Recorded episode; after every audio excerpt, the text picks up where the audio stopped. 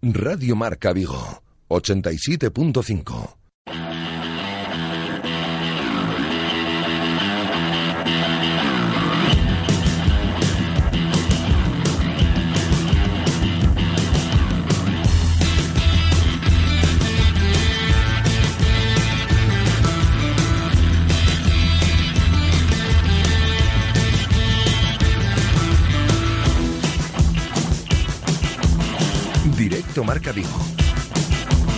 José Ribeiro.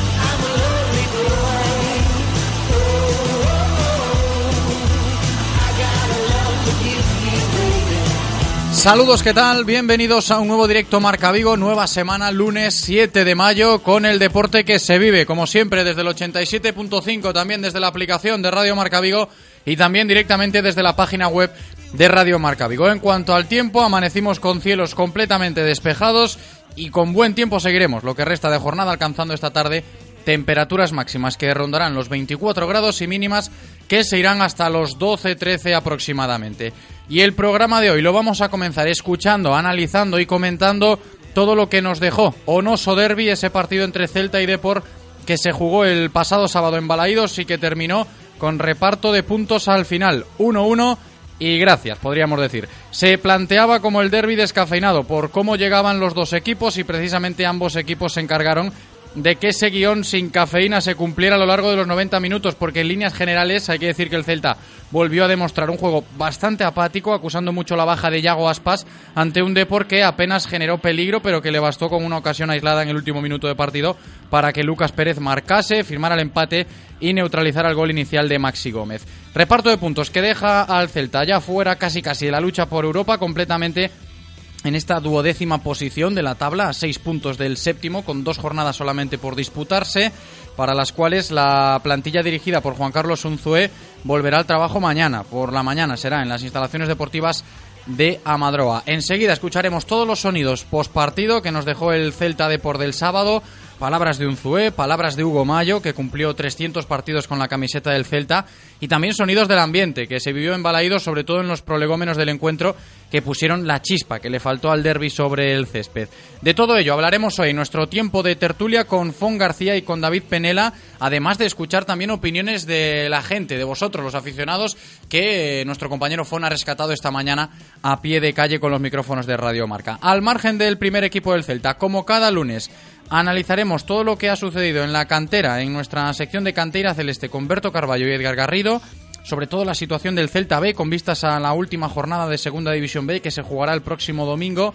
Final de curso emocionantísimo que se nos presenta en este sentido con un Celta B y un Rápido de Bouzas luchando por jugar ese playoff de ascenso a Segunda División y un Corucho hundido que luchará en la última jornada por no descender a tercera división y por eso precisamente estaremos hoy con el capitán del Corucho, Antón de Vicente, que como digo, tras perder ayer ante el Fuenlabrada, se lo van a jugar todo el próximo domingo ante el Sanse para intentar salvar la categoría, aunque ya no dependan de sí mismos. Seguiremos hablando de gimnasia rítmica con la presidenta del Club Maniotas, Paula García, para valorar con ella lo que ha sido el trofeo Ciudad de Vigo de Gimnasia Rítmica disputado este fin de semana en el pabellón de Astravesas. Estaremos con Francisco Díaz y con Paco Bello, integrantes del Club Deportivo Tamiar, de la Asociación de Familias de Personas con Parálisis Cerebral, para comentar con ellos la situación actual del club y de cómo han finalizado este año la Liga Gallega de Bocha, pensando ya también en el Campeonato Nacional. Y terminaremos el programa con una sección especial de motor que prolongaremos toda esta semana para rematar los directo Marca Vigo cada día, pensando en la gran cita automovilística que Vigo va a vivir este próximo fin de semana, ya desde el viernes por la tarde, semana especial Rally Rías Baixas que comenzaremos hoy recibiendo al presidente de la escudería que organiza la carrera, Fernando Mourinho. Y antes de comenzar el programa, os recuerdo lo de siempre, os invito a participar, sois bienvenidos en directo Marca Vigo. Si tenéis algo que apuntar, la opinión, evidentemente, es bien recibida. Podéis hacerlo mediante nota de audio a nuestro WhatsApp al 680-101-642, 680-101-642. Ahí vuestras opiniones con las notas de audio. También vía Twitter podéis opinar, por supuesto os leemos. Y los teléfonos siempre habilitados hasta las 3 en punto de la tarde que estaremos en directo. Teléfono número 1 986 43 6838 986 43 6838 y el teléfono número 2 986 43 6693 986 43 6693.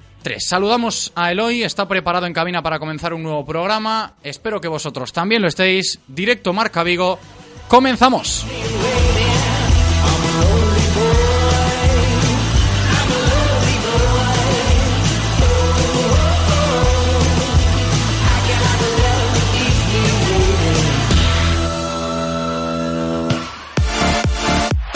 Radio Marca, el deporte que se vive. Radio Marca.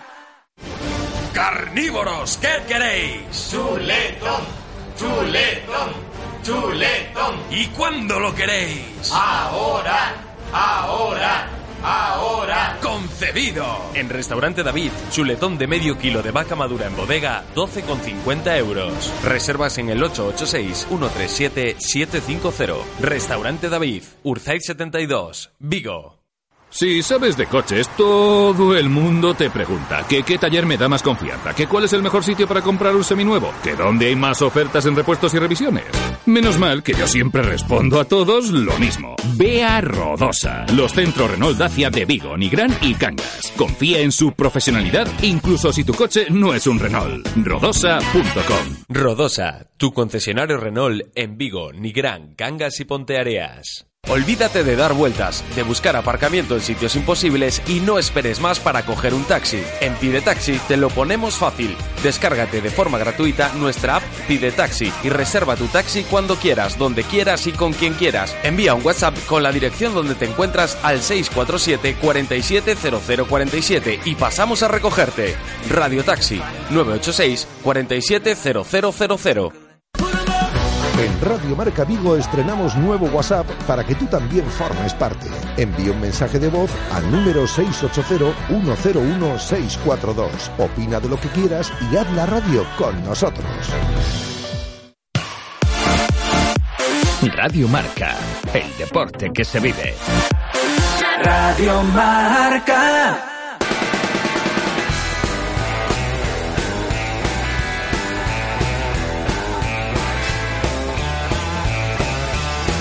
Directo Marca Vigo. José Ribeiro.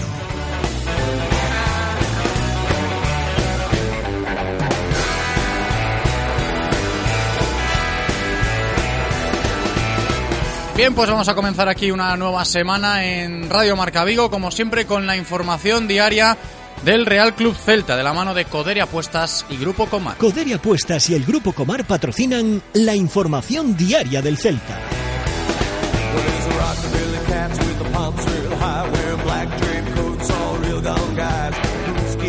Un Celta que disfruta hoy de su segundo día semanal de descanso. Ayer domingo no se ejercitaron, hoy tampoco y será mañana cuando vuelvan a los entrenamientos para preparar el próximo partido de liga que va a ser el sábado a las 9 menos cuarto de la noche contra el Real Madrid en el Bernabéu. Ha habido cambio de horario, ¿eh? estaba fijado que el partido se jugase a las seis y media de la tarde, pues lo acaban de hacer oficial en la liga. 9 menos cuarto, ese partido contra el Real Madrid en el Bernabéu, del Real Cruz Celta el próximo sábado. Pero antes de hablar del partido del Madrid, y habrá tiempo a lo largo de la semana, tenemos que abordar hoy todo lo que nos dejó el derby del pasado sábado contra el Deportivo de La Coruña. Celta 1, D por 1. Se adelantó el Celta con gol de Maxi Gómez y empató Lucas Pérez en el último minuto de partido, en lo que fue un derby bastante decepcionante en cuanto al juego demostrado por ambos equipos. El Depor llegaba ya descendido a segunda división y el Celta apurando sus opciones europeas. Pero se volvió a ver un Celta bastante plano en el juego y dejando escapar los tres puntos en los compases finales del encuentro, siguiendo un poquito la línea que arrastra el equipo a lo largo de esta temporada que parece estar haciéndose muy larga para todo el celtismo.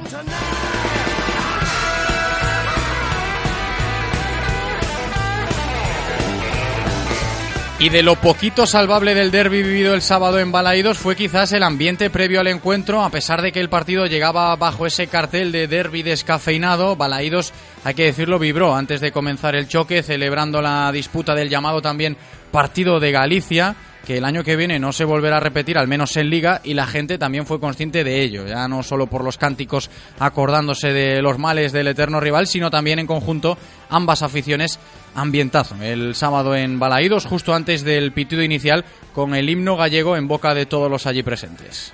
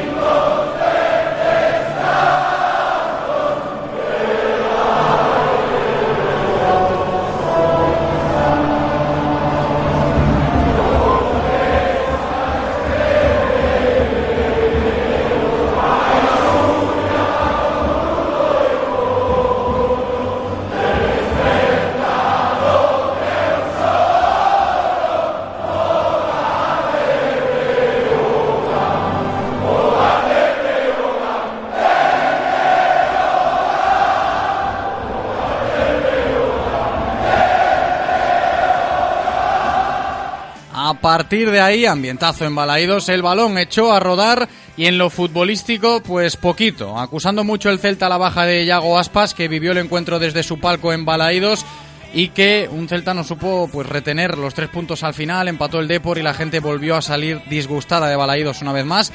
Y quizás ese tono de disgusto también se le notaba en la sala de prensa después del partido al entrenador del Celta, Juan Carlos Unzué, que comenzaba su discurso valorando la justicia del resultado final justo o injusto es el que es y no lo podemos variar, ¿no? Eh, bueno, por cómo se ha dado, eh, pues quizá la sensación es que hemos perdido, yo creo, nosotros más dos puntos que, que ganar uno. Eh, creo que la primera parte hemos hecho una buena primera parte, hemos intentado ser agresivos, intentar que el rival estuviese incómodo desde su inicio. Sabíamos que si le dejábamos jugar, tiene jugadores de calidad y lo había hecho todos estos últimos partidos. Y hemos conseguido que ellos, eh, creo, tuviesen jugar más en largo de lo debido.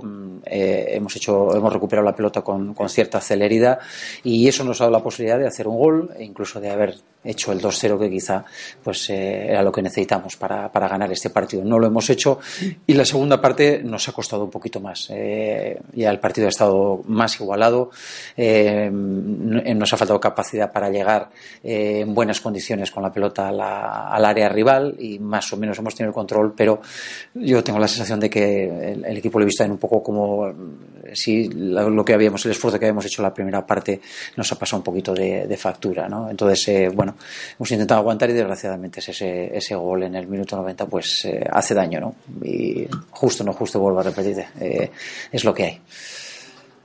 Buenas tardes, mister. No sé si tiene la impresión de que el Celta ha remoloneado un poco en, en el segundo tiempo.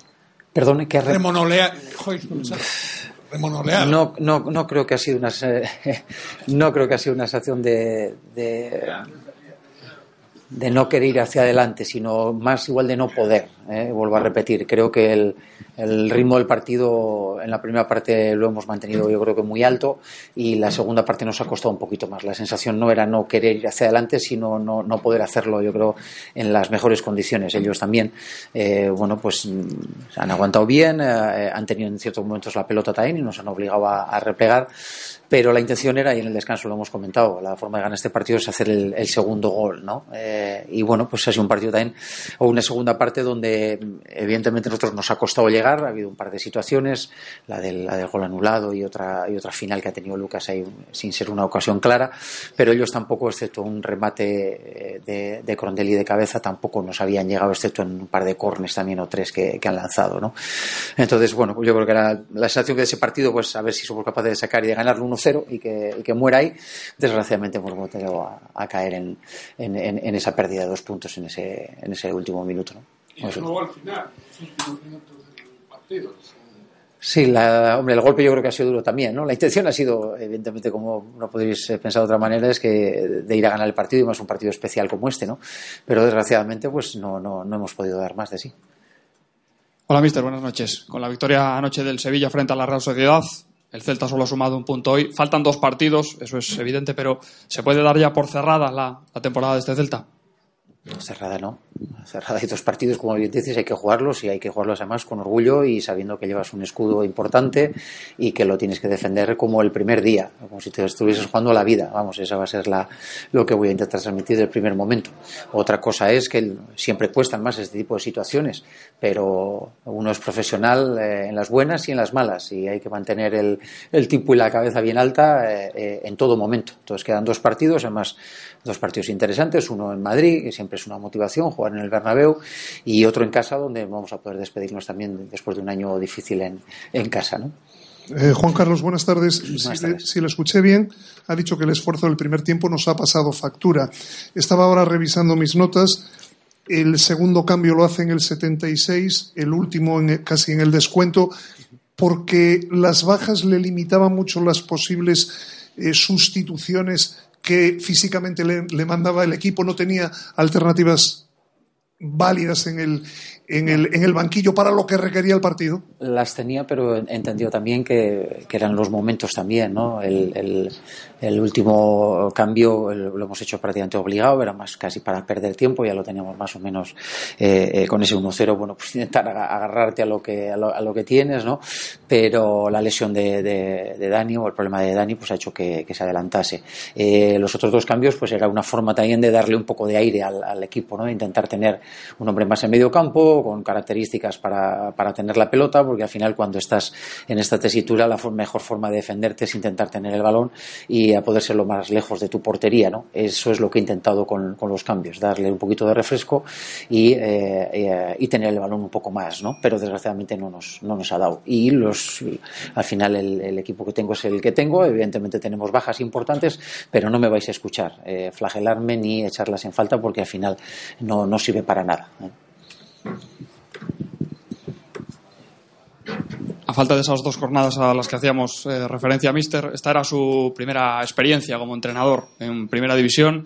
El Celta tiene opciones europeas tremendamente remotas, casi imposibles. En ese sentido, aunque siempre dice que el análisis lo haremos una vez que termine la temporada, ¿usted a título personal tiene un poco sensación de fracaso, de que no han salido las cosas como, como usted hubiese deseado? Fracaso ninguno fracaso ninguno porque eh, tanto el trabajo que hemos hecho todo el cuerpo técnico como yo y lo que han ido transmitiendo los jugadores o intentando realizar los jugadores en el campo no es para hablar de fracaso. Decepción, sí, pero como bien dices, eh, vamos a esperar al, al, día 20 para que vamos a adelantarnos ¿no? Eh, y, y, hacemos el, pues el resumen o el análisis de toda la temporada. ¿no? Y ahí ya sabéis que no tengo ningún problema, os lo dije ayer también, plasmaré todas mis sensaciones, pero con toda la información. ¿no?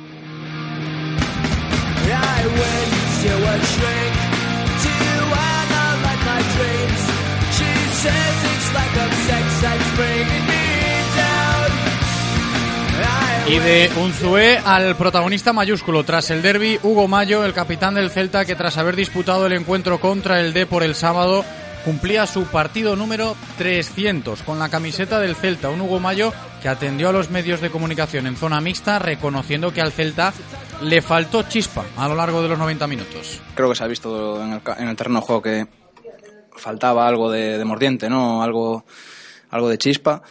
Pero bueno, creo que hemos controlado bastante bien el, partido, los tiempos del partido y, quitando esos últimos cinco minutos, creo que, que nos han marcado el gol. Quizás por no tener ese hambre de querer hacer el segundo y, y finalizar el partido, creo que lo hemos pagado caro y al final, pues, un empate.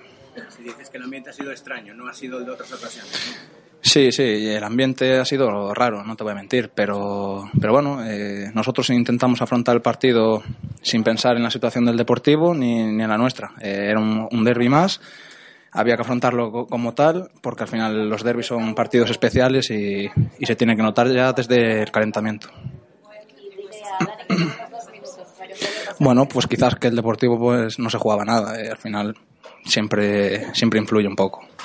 ¿Cómo has visto los cánticos desde la grada, reiterando de alguna forma el descenso del Deportivo a segunda? ¿Y cómo ves tú el, el descenso del Deportivo? Bueno, al final es normal, es normal que, que haya este tipo de, de cánticos porque es nuestro rival. eh, también pasó en el 2004, si no me equivoco. Al final es ley, ley de vida. Ni me parece bien ni mal. Al final cada uno es libre de expresar lo que siente y, y ya está, nada más. A mí, pues bueno, me da pena porque no, no va a haber más, más derbis, pero tampoco importa mucho. Tu o equipo está virtualmente fuera de, fuera de Europa. ¿Por, por qué te ríes? O equipo está virtualmente fuera de Europa. Unzué eh, parece un pouco de decepción na temporada. Aspas dixo que para él non meterse en Europa sería un fracaso. Para ti decepción ou un fracaso? No, yo ya lo, ya lo dije en su momento. No meterse en Europa eh, sería más que nada una desilusión. Eh, al final, económicamente, no somos un equipo fuerte para estar ahí. Hay equipos que se han reforzado mucho más eh, deportivamente, económicamente, se han preparado mucho más que nosotros. Es cierto que nosotros teníamos herramientas, fundamentos para poder luchar y poder conseguir ese objetivo, pero bueno, al final en una liga tan competitiva como es esta, eh, hay rivales que, que también juegan, eh, pelean por el mismo objetivo que tú y al final es complicado, no es nada sencillo. Sí, una buena cifra. eh, parece que empecé ayer, pero ya ha pasado nueve temporadas, esta es la novena, 300 partidos, eh, muchas experiencias, muchas situaciones difíciles, bonitas. He aprendido de cada una de ellas. Y bueno, como tú dices, 300 partidos en los que estoy muy agradecido al club, a la afición y familia, que son los que nos aguantan día a día en los momentos malos y buenos, y a mis compañeros. Gracias a ellos también eh, creo que esto es parte de ellos. Que crees que fixo malo equipo para quedar fuera de Europa a dúas jornadas do final? Bueno, al final eh, creo que habría que analizar toda la temporada porque son muchos partidos, pero yo creo que hubo muchos partidos en los que nos faltó, como hoy mismo, ese hambre de, de querer finalizar el partido. Al final hubo muchos partidos que hemos perdido en los últimos minutos y eso al final en una liga tan competitiva como es esta lo, lo pagas caro.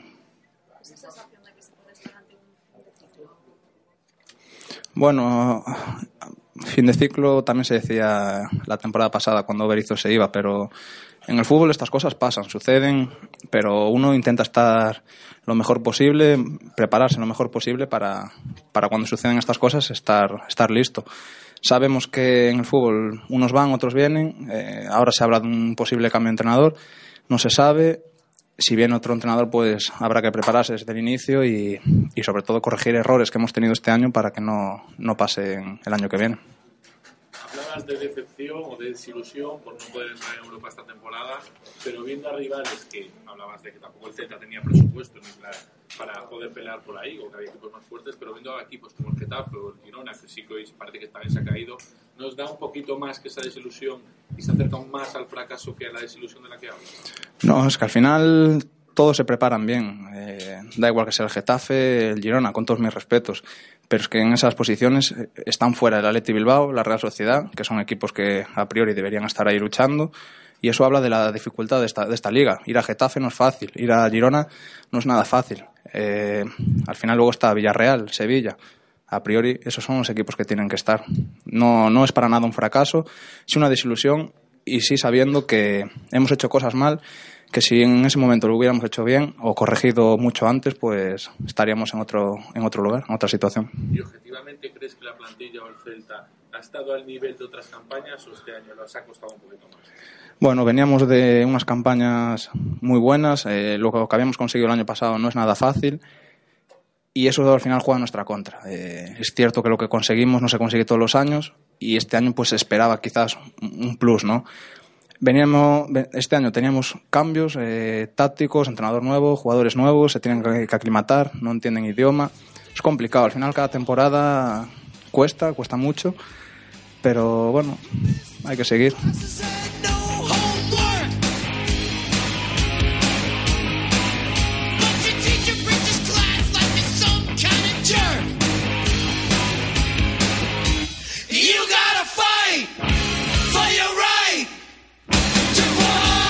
Estaban las palabras de Hugo Mayo, el capitán del Real Club Celta, que, entre comillas, celebraba su partido número 300 con la camiseta del Celta, porque después del derby en el celtismo, poco ánimo de celebración hay. Veremos el ánimo que tiene esta mañana nuestro compañero Fon García, que ya está con nosotros. ¿Qué tal, Fon? ¿Cómo estás?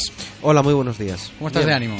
Bueno, por el tiempo, por el clima muy contento, pero Maravilla el clima, ¿eh? por el fútbol muy enfadado. No, es que es cierto que el celtismo pues, salió tocado, por así decirlo, del Sí. partido del sábado contra el Depor, más que nada por cómo terminó, algo que fue bastante, bueno, gris, podríamos decirlo, ¿no? El partido contra el Depor, tu valoración a grosso modo, luego lo comentaremos con más detalle en el tiempo de tertulia cuando se una también David Penela, pero antes también tenemos que escuchar sensaciones, opiniones de la gente. Has bajado esta mañana a pie de calle un poquito para hablar de esto que te comento, ¿no? De las sensaciones post partido contra el Depor. Pues sí, vamos a aprovechar esta semana para hacer las mismas preguntas durante dos días, porque creo que son tres preguntas que tienen mucha amiga. Y una de ellas, pues será esas sensaciones que, que te deja Onoso Derby. Luego preguntamos también por este verano que aparenta, aparentemente va a ser muy truculento en cuanto a movimientos. Y por último, ¿qué le ilusionaría a los celtistas en, en un futuro? No, y además lo acabamos de escuchar también en palabras de Juan Carlos Unzué, ¿no? que no quiere adelantar acontecimientos, pero sí que da esa sensación de que la temporada en Casa Celta pues está casi casi cerrada. Falta de dos jornadas, pero después de lo vivido contra el Deportivo, los ánimos siguen estando como están y se van a hacer un poco largas. Quizás estas dos jornadas que quedan contra el Real Madrid y contra el Levante, pero a partir de lo que sucedió el otro día, eh, surgen las sensaciones que vamos a analizar y comentar y escuchar. Como decías tú, Fon, esas respuestas a pie de calle esta mañana a la pregunta de qué sensaciones os ha dejado el derby del sábado contra el Depor. Pois bastante desilusionado, eh, xa non somente o partido, senón a tempada completa. O partido, mesmo vendo o derbi onte do Madrid contra o Barcelona, a intensidade que ten, que nos parte que non nos xogamos nada. Que máis contra un equipo que está recén descendido como deportivo, un equipo de outra categoría e que non somos capaces nin de gañarlle, vamos. Bueno, pues en verdad fue un partido que lo tenía el Celta para ganar, pero bueno, al final lo dejó perder en el último minuto y de forma barata. Pero bueno, fue bueno, bastante interesante la primera parte por el Celta. Y bueno, como sabemos todos la segunda bajó, como está pasando últimamente. Y bueno, pas, pasó que les empataron y acabó así el partido, 1-1. O derbi é unha sensación moi mala, xa che dicen de que o Celta non ten ilusión, que non vai a Europa, o descender tampouco vai descender, a, a Dios gracias, e o Coruña descendido, nada, foi unha, unha cousa descafeinada, como digo eu. Pues como ya habéis escuchado, las sensaciones son las que son y están como están. Los ánimos en casa celta. Yo no sé tú, Fon, pero lo del derby el sábado fue algo que ya se vivió muchas veces esta temporada. Estamos casi casi en el día de la marmota, ¿no? Cuando se habla del Real Cruz Celta, que está pasando pues todo muy repetido, ¿no? Los ánimos y las sensaciones están siendo las mismas cada X tiempo a lo largo de todo el año y por eso lo que comentaba yo un poquito al principio de esa sensación que parece que esta temporada se está haciendo un poco más larga de, lo normal. Sí, aparte hay un dato estremecedor, diría, que son nueve puntos perdidos a partir del minuto 85. Fue la Real Sociedad, S2-3, el Getafe 1-1, Girona 3-3, Español 2-2 y Deportivo 1-1. Eh, como bien dices, eh, en cuanto a juego, pues es el día de la marmota. Y en cuanto a esta sensación de que sabes que los minutos finales eh, al Celta le puede caer un gol, y le ha caído. Yo creo que son ya nueve puntos perdidos, que ¿dónde estaríamos ahora mismo con nueve puntos más? Así que, bueno, para reflexionar también... En, ese saco, cuando- ta- en ese saco también podemos meter lo, Sí. lo que se ha dejado el Celta fuera de Balaídos. en Sí, sí, pero bueno. meses. evidentemente hay muchos factores. ¿no? Pero ya con estos nueve que al final son en casa también, Sí, sí, y sí. dices tú, pues oye, al final son nueve puntos que te darían estar ahí arriba. Pero bueno, luego en la tertulia eh, daré un poco un, un análisis más exhaustivo sobre lo que me ha parecido. Eh, es cierto que también lo que piensa ahora el aficionado del Real Cruz Celta o todo el mundo que esté ligado a la actualidad del Real Cruz Celta es lo que va a pasar, ¿no? Lo que va a pasar eh, con el Celta este verano, sin ir más lejos, cuando acabe la temporada, que no nos tenemos que olvidar que todavía no ha terminado. Sí que es cierto que esas aspiraciones eh, a Europa ya son para los más optimistas de la clase, por así decirlo, porque son seis puntos los que separan al Celta, que ahora es duodécimo en la tabla de esa séptima posición que ocupa el Getafe, seis puntos de diferencia, seis puntos en juego, muchos equipos de por medio. No, eso casi, matemáticamente casi. ya estamos Sí, no, está, fuera. está fuera el, el Real Cruz Celta. Por eso lo decimos, ¿no? Que se van a hacer jornadas, pues, un tanto insípidas contra el Real Madrid y contra el Levante. Y por eso un poco la cabeza de todo el mundo que le gusta el Celta o que sigue al Real Cruz Celta está en lo que va a pasar en ese futuro, que también has preguntado por ello esta mañana, Fon. Pues sí, sí, que de todo apunta, como decíamos, que va a ser un verano de muchas salidas, de muchas altas, y había que ver qué piensa la gente sobre ese tema. Precisamente esas respuestas que ha rescatado nuestro compañero Fon García esta mañana a pie de calle sobre el futuro del Celta al finalizar esta temporada. O primeiro cambio de entrenador, de adestrador, vamos, que tamén ves un pouco comprensible porque non, non deu unha tecla, dende logo, un Zue e despois eh, os cambios do presidente, que son unha cousa que a verdade non, non, non comprendo. Tanto Celta e Mos, tantas cousas que quere facer o paisano non, non se comprende, a verdade. Parte que queremos perder un pouco a identidade do, do noso clube, non? Yo creo que lo que quere casi pesa casi todo Vigo, cambio de entrenador, un par de refuerzos y ojalá por mí, ojalá que volviese de alguna manera que Nolito y Berizzo, sería que volviesen otra vez. Pero si no, bueno, que lo piensen bien para plantear una temporada mejor y sobre todo el entrenador. El entrenador cambio que está, yo creo que está claro. No sé quién podrá venir, pero si, si eso, si, fu- si fuese Berizzo sería para mí lo ideal. Home, eu que espero que non marchen os vos, os, os que temos por vos, Iago Aspas, por exemplo, porque senón o ano que ven se nos toca como Coruña, baixar a segunda división. Bueno, ahí estaba este último oyente, esta persona que hace hincapié en algo importante, ¿no? Que no se vayan los buenos y esos cánticos o cantos de sirena que empiezan a sonar ya de las salidas que pueden producirse en el Real Cruz Celta este verano, sin ir más lejos, son de nombres importantes, ¿no? Y hablábamos la semana pasada del temor que puede haber al respecto de ello y es algo que, que se tiene sobre la mesa, importante de cara al término de esta campaña, Fon.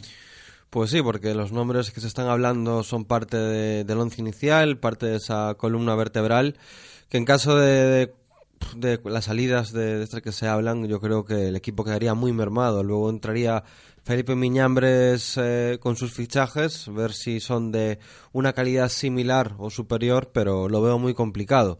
Lo que sí es cierto que si en el caso de que el Celta pues eh, vendiese todos estos nombres, habría una, una inyección importante de dinero y ahí habría que ver si el Celta decide invertir o no, porque en los últimos años cuando ha habido que tomar decisiones de invertir en jugadores importantes han salido mal, como el caso de Bobby, que fueron casi 7 millones, que para aquella época el Celta no, era lo normal, salió pues mal por el tema de la lesión, y luego pues el tema de Enremor, que fue otra otra apuesta pues de casi 13 millones de euros que también salió pues como estamos viendo. No, y pensando un poco en esas bajas y altas que se van a producir este verano cuando termine la temporada en el Real Club Celta, nos da pie a plantear la siguiente cuestión, Fon, esa ilusión o qué ilusionaría al celtismo para cambiar un poquito esta dinámica. También hemos intentado averiguar un poco qué sucede en este sentido. Sí, se lo hemos puesto fácil al Celta para que suba el número de, abonados, ¿no? A ver qué, qué le ilusiona a la gente.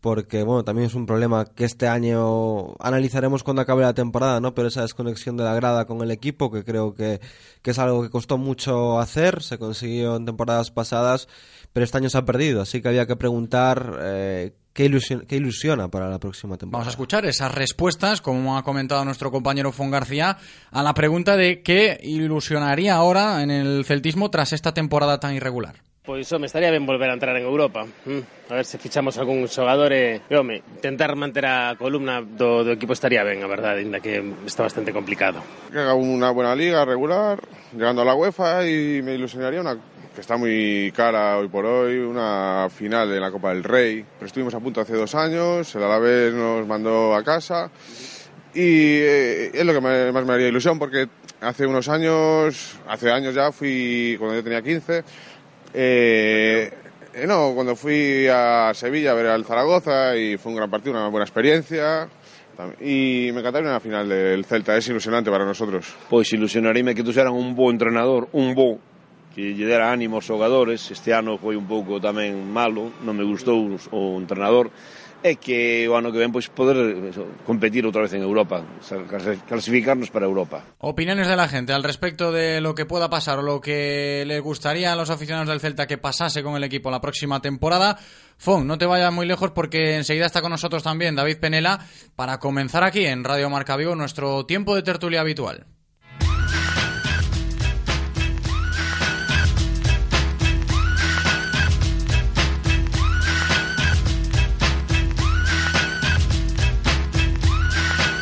Las tertulias del Celta en Radio Marca Vigo.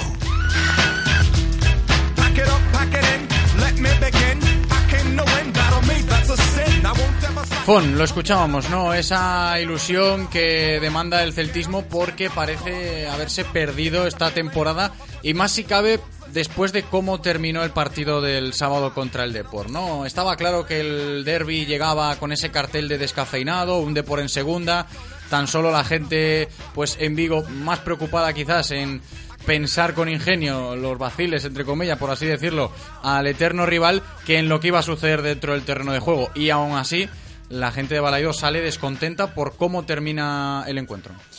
Pues sí, al final es una victoria en los últimos nueve partidos, son ocho puntos de 27. Yo creo que para un equipo que quisiera pelear por Europa son unos datos pues que hablan por sí solos.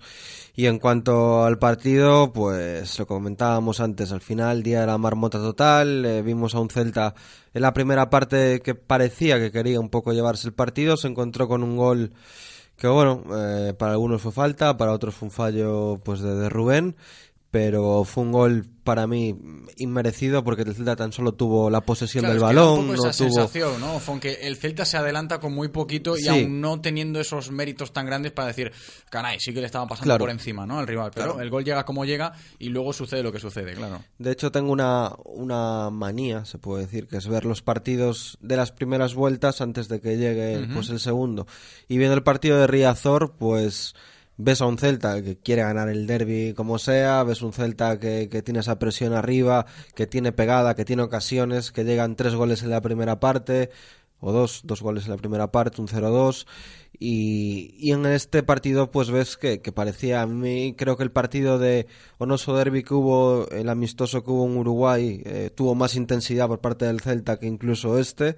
Y con ese mm, problema que, que llevamos viendo, pues jornada sí, jornada también, que los jugadores realmente no creen en, en la idea que quiere dar Juan Carlos Unzué porque ves a jugadores que totalmente están desconectados, que, que al final llega el minuto 80 y brazos abajo, consigue el Deportivo pues empatar con bastante mérito, porque la verdad que el Deportivo sí que al final, ya con, con el descenso, pero con orgullo, eh, se metieron en, la, en el área del Celta y tuvieron su, su merecida recompensa, ¿no? Ese empate.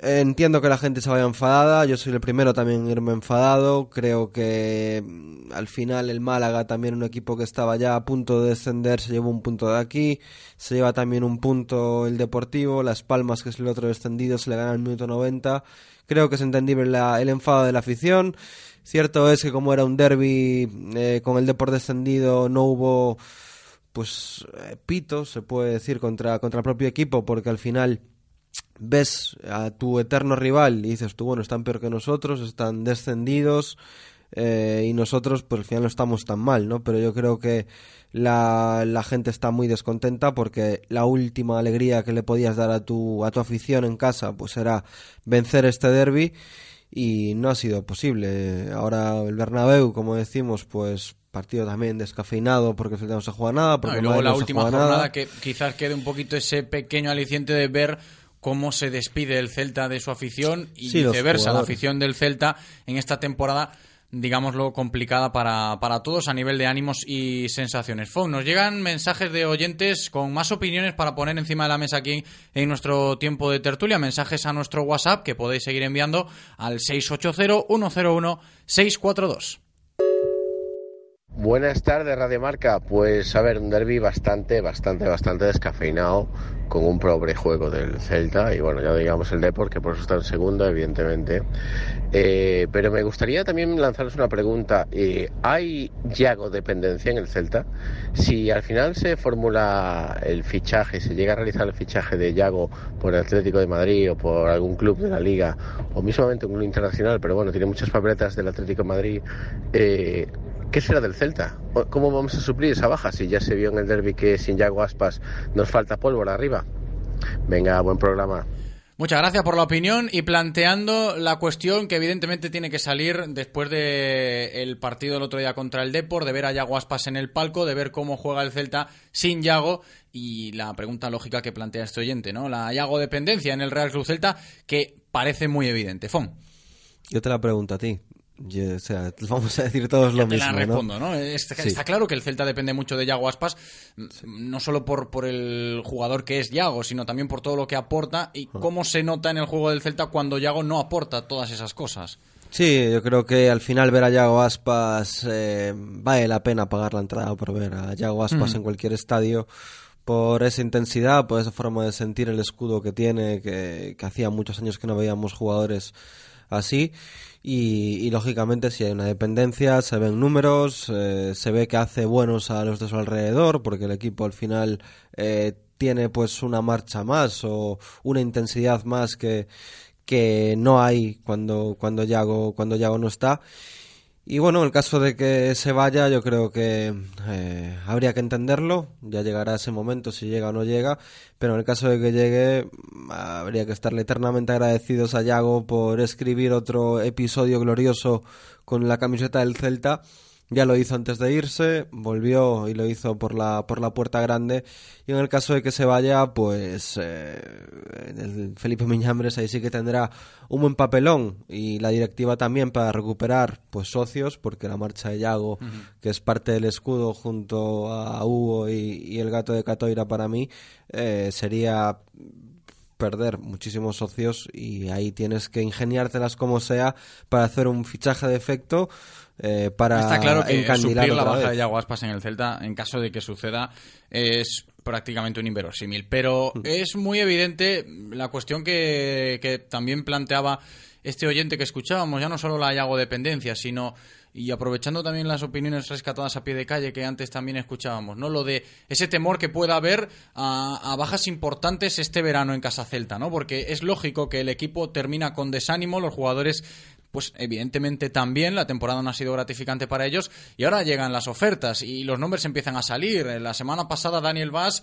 dejando entrever que va a jugar en un equipo Champions la próxima temporada. Ya desde Valencia se escuchan con más fuerza esos eh, cantos de sirena. La prensa valenciana se hace eco de ello. Siguen un poco la pista de, Daniel Vaz buscando ese equipo Champions. Se habla también de las posibles salidas de jugadores importantes como Johnny, Yago Aspas que le crecen las novias como escuchamos. Y esto también genera una incertidumbre en al futuro del equipo. Por eso lo planteábamos antes en las encuestas a pie de callefón.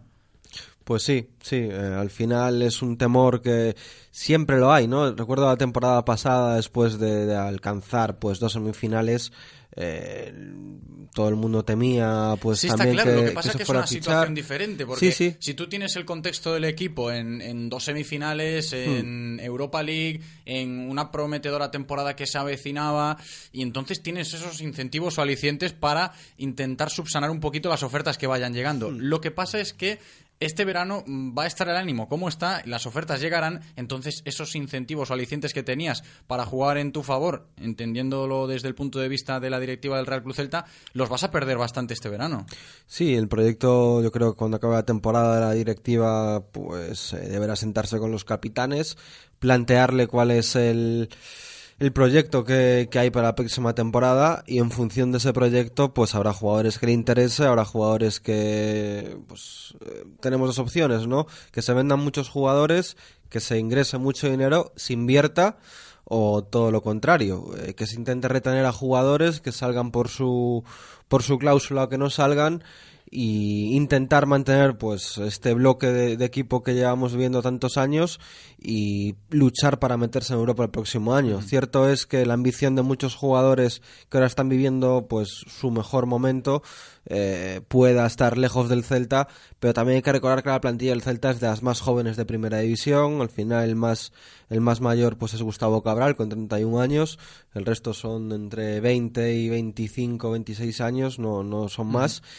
Y al final tienen que ver también que, que el Celta es un equipo ah, en el que puedes crecer, que puedes tener pues un gran año como la temporada pasada, pero ahí están las ambiciones de, de cada uno. Yo creo que habrá jugadores que, que su ambición, pues como digo, la vean lejos de Vigo, pues porque quieren pelear por, por Europa. No, y, y, sobre todo pensando en, en el ánimo de, de los propios jugadores, que es algo que eh, la gente lo ve eh, cuando va a Balaídos y, y sabe lo que un jugador, pues aunque no lo diga explícitamente, está sintiendo. Y hablo de jugadores que no han tenido un protagonismo demasiado protagonismo esta temporada, sin ir más lejos, Pablo Tucu Hernández, Gustavo Cabral, Andreu Fontás, que perdió hace ya muchísimo ese protagonismo que tenía en Casa Celta, pues son jugadores que está claro que también va van a estar en esa rampa de salida, por así decirlo, este verano, ¿no? Más que nada, no por las ofertas que puedan llegar, sino también por sus propios intereses. Y esto es algo que, que ha hecho o que ha generado esta temporada tan irregular en el Real Club Celta. Sí, al final es un- una temporada entre comillas perdida porque la dinámica positiva que, que se venía teniendo en otras temporadas pues se ha perdido totalmente.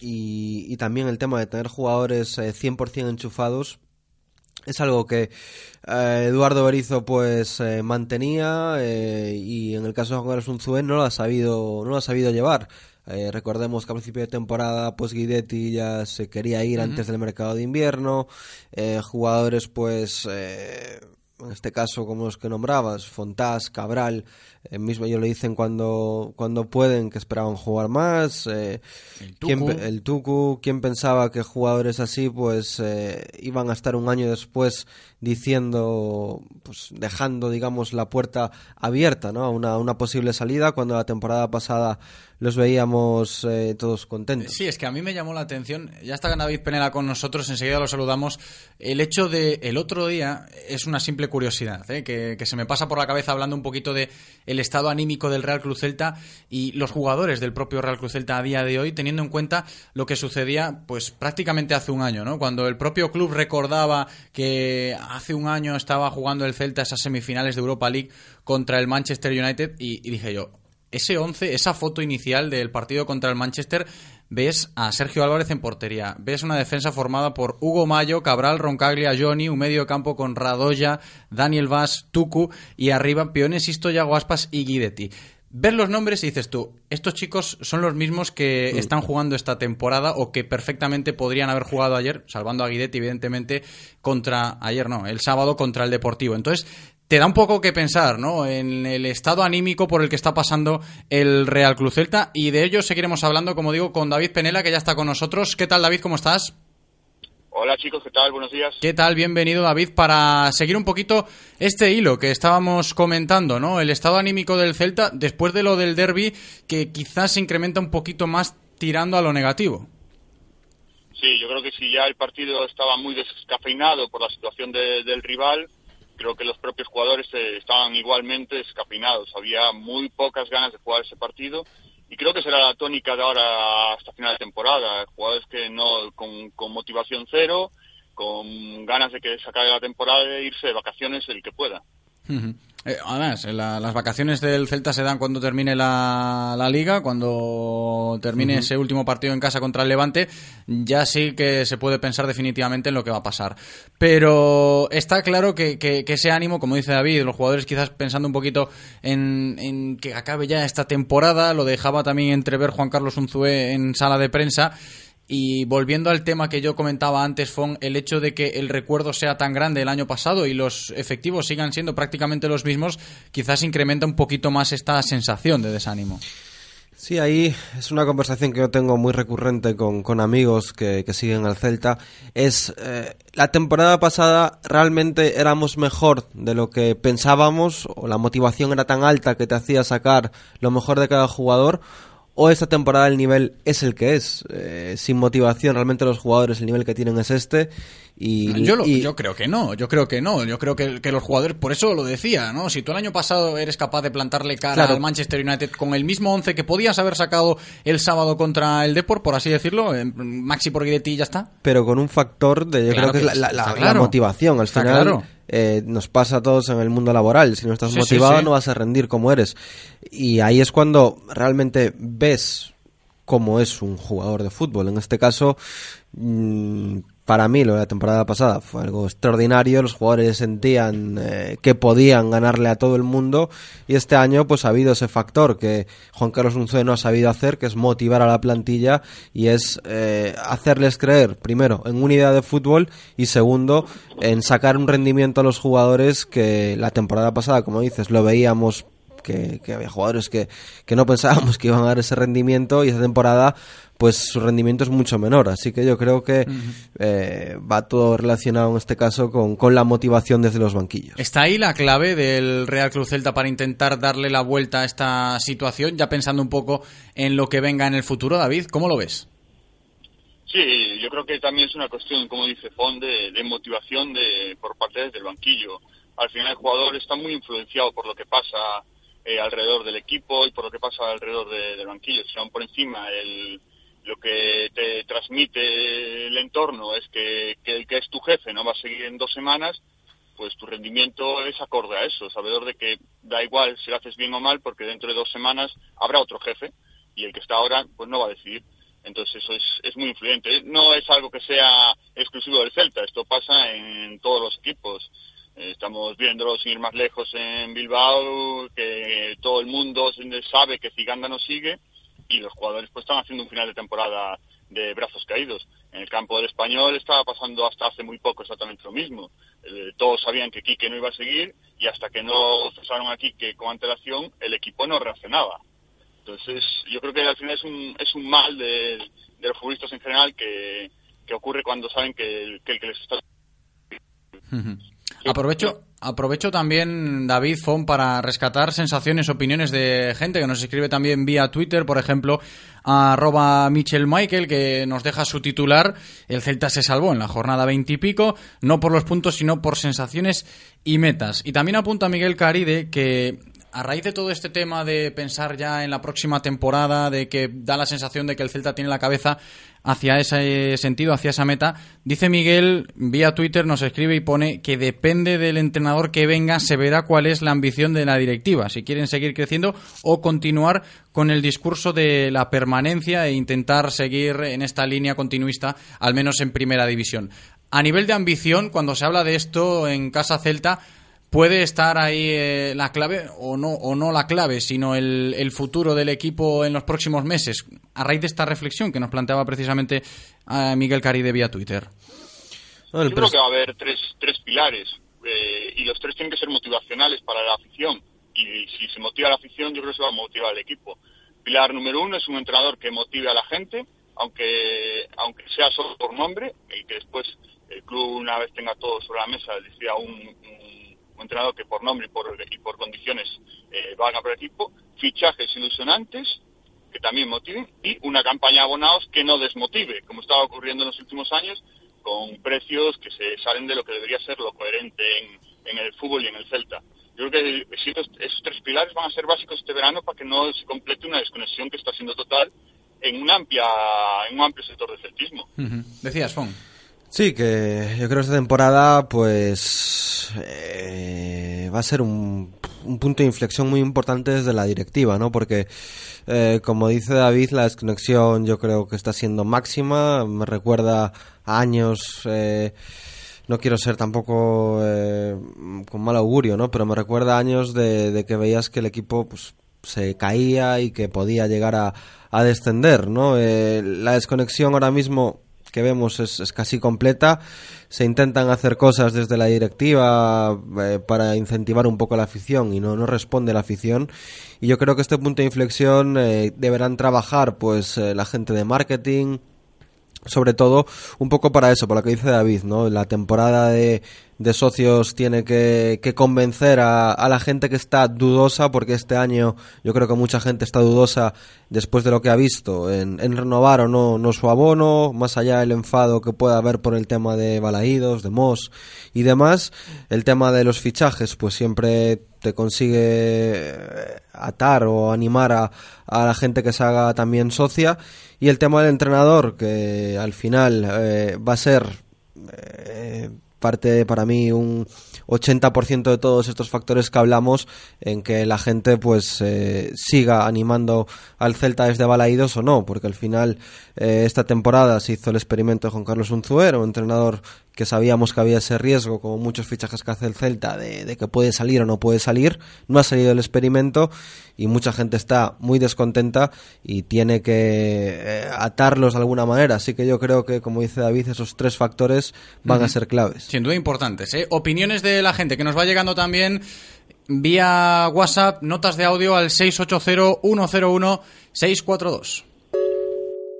Vamos a ver, yo creo que tenéis un poquito idealizada la temporada del año pasado. El año pasado hicimos 45 puntos en liga, menos de los que tenemos ahora. Y lo que es la UEFA, no sé si recordáis la fase de grupos, la leña que se le dio a Berizo, eh, no sé si os acordáis del golazo de Sisto que nos clasificó, del favor del Ayas no dejándose ir, que gracias a ellos pasamos de ronda del penalti que no era penalti de Guidetti que nos pasó frente al Shakhtar. Fueron un cúmulo de circunstancias que yo creo que hicieron ver una temporada que realmente no teníamos equipo para tanto, pero una conjunción de cosas logró que fuese así. Ahí estaba la opinión de uno de nuestros oyentes que me va a servir de mucho para plantear la siguiente cuestión en la tertulia. Fon, David, el hecho de hasta qué punto la gravedad de lo que está sucediendo esta temporada, gravedad entre comillas, por analizar un poquito la situación desde el pesimismo que parece estar afincado en el celtismo, es tan grande, ¿no? Lo que estamos viendo en comparativa, como también planteaba este oyente, con lo sucedido la temporada pasada. Porque sí queda esa sensación de que, evidentemente, el Celta, asentado en primera división y, con las exigencias que se había marcado, está pasando en un momento muy malo, muy malo, muy malo, a nivel de sensaciones, por lo que habla todo el mundo. Pero hasta qué punto esto tiene que ser tan grave, por así decirlo, ¿no? Un poco en comparativa, aprovechando la, las palabras y el análisis de este oyente que nos comentaba su punto de vista de la temporada pasada también. Fon. Yo quería contestar al oyente lo primero que al final eh, las, las, todos los partidos pasa algo, ¿no? Todo lo que nombra, pues eh, tanto la fase de grupos, eh, creo que Berizzo lo hizo bien, porque sabía lo que se venía. Eh, al final las ligas se juegan a partir de enero-febrero, las ligas, la Copa y, Europa, ¿no? Creo que eh, al final hasta el Real Madrid, que ves que gana Copas de Europa, como las gana, siempre gana por algo, ¿no? O sea, cualquier cosa que. Cualquier partido siempre va a pasar algo. O sea, uh, aquí no, no me banco la, la, opinión de, del oyente. Y en cuanto a lo que dices eh, sobre el Celta, eh, no, no es tan grave porque al final vas a quedar de décimo un décimo en esa en esa tabla lo que pasa que vienes de, de, de, lo que vienes no vienes de una temporada dos temporadas mejor dicho muy ilusionantes con un juego atractivo para todo el mundo para tanto gente de la liga como fuera de la liga que veía al Celta por ese juego tan vertical por eso por ese juego de morir pues en el área rival y eso pues al final eh, a nivel resultados eh, no se consiguió pues pues mucho más allá que clasificarte para una competición europea como era la UEFA después de tantos años. Pero grave grave no la veo. Lo que lo que veo es que había una dinámica muy positiva eh, con la que podías seguir alcanzando grandes cuotas para lo que es el Real Club Celta. Y este año pues te quedas pues, con ese mal sabor de boca de decir, tenemos la mejor plantilla de muchos años, tenemos eh, a la afición enganchada, tenemos, eh, vemos cómo, cómo se ha alcanzado al final Europa es más barata que, que muchos años atrás y te quedas con, con ese mal sabor de boca de decir, se pudo haber hecho mucho más de lo que se ha conseguido, pero grave, grave no es, lo normal para el Celta es quedar donde está, ¿no? Lo, como digo, si no se viniera esa dinámica tan positiva de dos años atrás, no, no diríamos que es grave, diríamos que es lo normal, estaríamos todos contentos y echando cohetes. David, tu reflexión acerca de los temas que venimos comentando a raíz de la opinión de ese oyente que nos planteaba. Sí, muy en la línea de Fon. Yo creo que, que si el equipo estuviera después de- del año de Luis Enrique, pues a lo mejor esta temporada no se miraba, no se miraba con tan mal ojo. Pero desde luego tú tienes que analizar también la plantilla y lo que ha sucedido con lo que trae detrás. Si una plantilla que todos eh, teníamos en, en común al principio, que era mejor que la del año pasado, una competición menos, eh, no mejora los resultados de otras temporadas en las que solo teníamos dos competiciones en Copa cada primeras de ronda, yo veo normal que la gente se tenga una desilusión pensando en que el equipo venía creciendo todos los años. Es, es lógico y normal que esto pase. Me parece muy injusto un poquito el análisis que hacía el, el oyente. Yo creo que no es una temporada que tengamos idealizada. La historia está ahí. El Celta no llega a semifinales de Copa todos los años. Se elimina al Madrid, que si no es por el Celta, se, ma- se manda un sextete el año pasado y se queda tan ancho. Y el único equipo que logra eliminarle y que logra que un título no gane es el Celta. O sea que algo bueno se habrá hecho. Si llega a semifinales de Europa League, que ni los años de Mostovo y Karpin y demás gente que era un equipazo con mayúsculas logró hacer. Y estás a un gol, que todos sabemos de esa jugada, estás a un gol de llegar a una final europea que no ha conseguido ningún equipo gallego. Pero creo que no es una cuestión de tener idea echada. 45 puntos en liga, todos sabemos por qué. El entrenador decidió a mediados de marzo tirar la liga en, en compensación de la Europa League. Y, toda, la mayoría del no estaba de acuerdo y por eso se logra un puntaje tan bajo. Pero creo que hay que ponerlo todo todo en su justa en su justa medida. Nos contesta, es- nos contesta, al sí, David. mata- Dime. Decías, decías, no, termina. No, digo que al final la- es, es, es cierto lo que decías, José. La comparación eh, influye muchísimo en el análisis, pero es normal Claro. que haga esa comparación. Y digo que, que nos contesta precisamente este oyente, creo que es el mismo porque nos escribe ahora vía mensaje de texto en WhatsApp, diciendo un poquito lo que tú comentabas, Fon, de las cosas en el fútbol, evidentemente pasan por algo, y matiza en el hecho, pasa por algo, sí, pero si pasa porque eres bueno, mejor que si pasa por suerte o por errores de los árbitros. Entiendo que deja un poquito entrever que el nivel de la plantilla del Celta está, pues, donde está ahora mismo, ¿no? Sí. Alejándose un poco de esa idealización que planteaba de la temporada pasada. Un poquito también, hombre, en favor de la plantilla del Celta, decir que, sin ir más lejos, cogiendo datos de, de jugadores o, o los mismos goles de Yago Aspas, ¿no? El mejor Yago Aspas de la historia con esas cifras goleadoras, un Maxi Gómez que, pues, a día de hoy es de los mejores debutantes con 16 goles en el Real Club Celta. Está claro que eso también entra dentro del saco de, de decir, se ha escapado la, la oportunidad de no saber aprovechar esto, ¿no? Y poniendo en duda el nivel de la plantilla, la cuestión está ahí. Desde el punto de vista generalizado, parece que la plantilla del Celta tenía ese nivel para demostrar algo más. Sí, contestando al oyente también, ya que estamos en contesta. Es bueno, es bueno, No, claro. digo, que le pregunte a la gente de Real Madrid, ¿no? Si, si está orgullosa de tener, pues, ¿cuántas van? Eh, ¿12 Champions o 13? 12, van a por la 13 en Kiev. Pues me refiero si están contentos o no, porque al final todo el mundo sabe lo que pasa en los partidos del Madrid y ahí, ahí están los títulos. Al final sí que está claro que, que si es porque eres mejor que tu rival, pues es mejor ganar, lógicamente. Pero al final el árbitro es un protagonista más que a veces te da y a veces eh, no te da. Y en cuanto a lo que tú decías ahora, pues eh, estoy totalmente de acuerdo, sobre todo porque yo tengo la sensación de que es la mejor plantilla del Celta eh, de- desde que, bueno, desde hace muchos, muchos años, por, lo menos más equilibrada, más compensada. Y un, Y- un apunte solo, es decir, que eh, sí, es muy fácil acordarse el penalti Guidetti, que eh, está adornado bastante por el sueco, pero hay que acordarse también que en la ida el árbitro se come un penalti clarísimo a favor del Celta y hubiera sido 1-1. O sea, hay, que, hay que ver que también, como dice Pong, o sea, te quitan y te dan, pero hay que acordarse también de, hay que acordarse cuando te dan, pero también de cuando te han quitado. Sí, sí, sí. Y bueno, y referente a eso, que yo creo que hay jugadores que nos esperaba pues el rendimiento de Maxi, pero al final te ha dado con Yago, te ha dado una de las eh, delanteras que van a quedar en la historia del, del celtismo por dos auténticos killers. Te va a quedar también la sensación de tener a jugadores pues como Johnny, como Hugo, siendo una de sus temporadas pues más regulares en primera en cuanto a asistencias, por ejemplo, de, del capitán Hugo Mayo, que, que ha hecho muchísimas asistencias de gol. Eh, el caso de Sisto también, que está con, con nueve asistencias, está en ese podium de, de asistentes. Y al final, si lo ves por jugadores, pues sí, eh, ha sido una auténtica pena, pero a nivel colectivo ha habido fallos muy groseros que, que te, que te bancan a la posición en la que estás. Chicos, y antes de despedirnos nos queda tocar el último tema para abordar en la tertulia de hoy. Lo avanzábamos al inicio del programa como uno de los protagonistas del fin de semana después del partido contra el Deportivo y lo escuchábamos también, ¿no? Al gran capitán Hugo Mayo que cumplía 300 partidos con la camiseta del Celta. Luego, con más detalle también, quizás en la sección de cantera celeste con Berto y con Edgar, lo rescataremos, porque como buen canterano que es del Celta, Hugo Mayo, hay que valorarlo. Pero os lo planteo también a vosotros. 300 partidos de Hugo Mayo con la camiseta del Celta. Fon.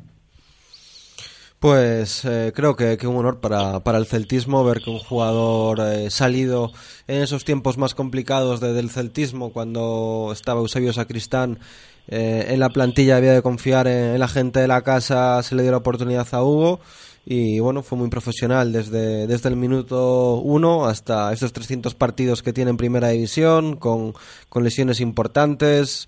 Eh, recuerdo aquella lesión de rodilla ante Real Madrid en la Copa del Rey que eh, s- se postulaba a ser lateral derecho de la selección española eh, y él lo dejó pues totalmente fuera por esa por esa lesión.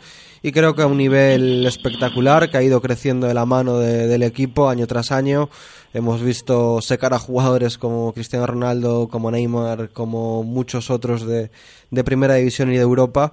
Y creo que es un- una suerte para el celtismo tener a, a Hugo Mayo en la plantilla por, por lo que es, por los valores que, que transmite también a la gente de la casa, por ser capitán, que todos, eh, cada canterano que llega al primer equipo o cada jugador que llega afuera eh, siempre recalca esa, ese- eso que hace Hugo Mayo, ¿no? De, tra- de acoger a los jugadores como, como un capitán que es y como digo, eh, ojalá, ojalá siga cumpliendo partidos, aunque también otro de los jugadores que como digo, eh, está quizás en su mejor momento de, su carrera y su ambición, pues habrá que ver si es la misma que el Real Club Celta para, para poder seguir teniendo aquí al capitán. Por eso lo decimos también un poco también el, el nerviosismo que pueda haber con los grandes nombres de la plantilla. Aprovechando esta última reflexión de Fon, Hugo Mayo entra dentro de esas cábalas de equipos grandes que se interesan por él y este verano tendrá que lidiar el Celta por ello, ¿no? Pero de todas formas, eh, David, el hecho de que Hugo haya cumplido 300 partidos con el Celta también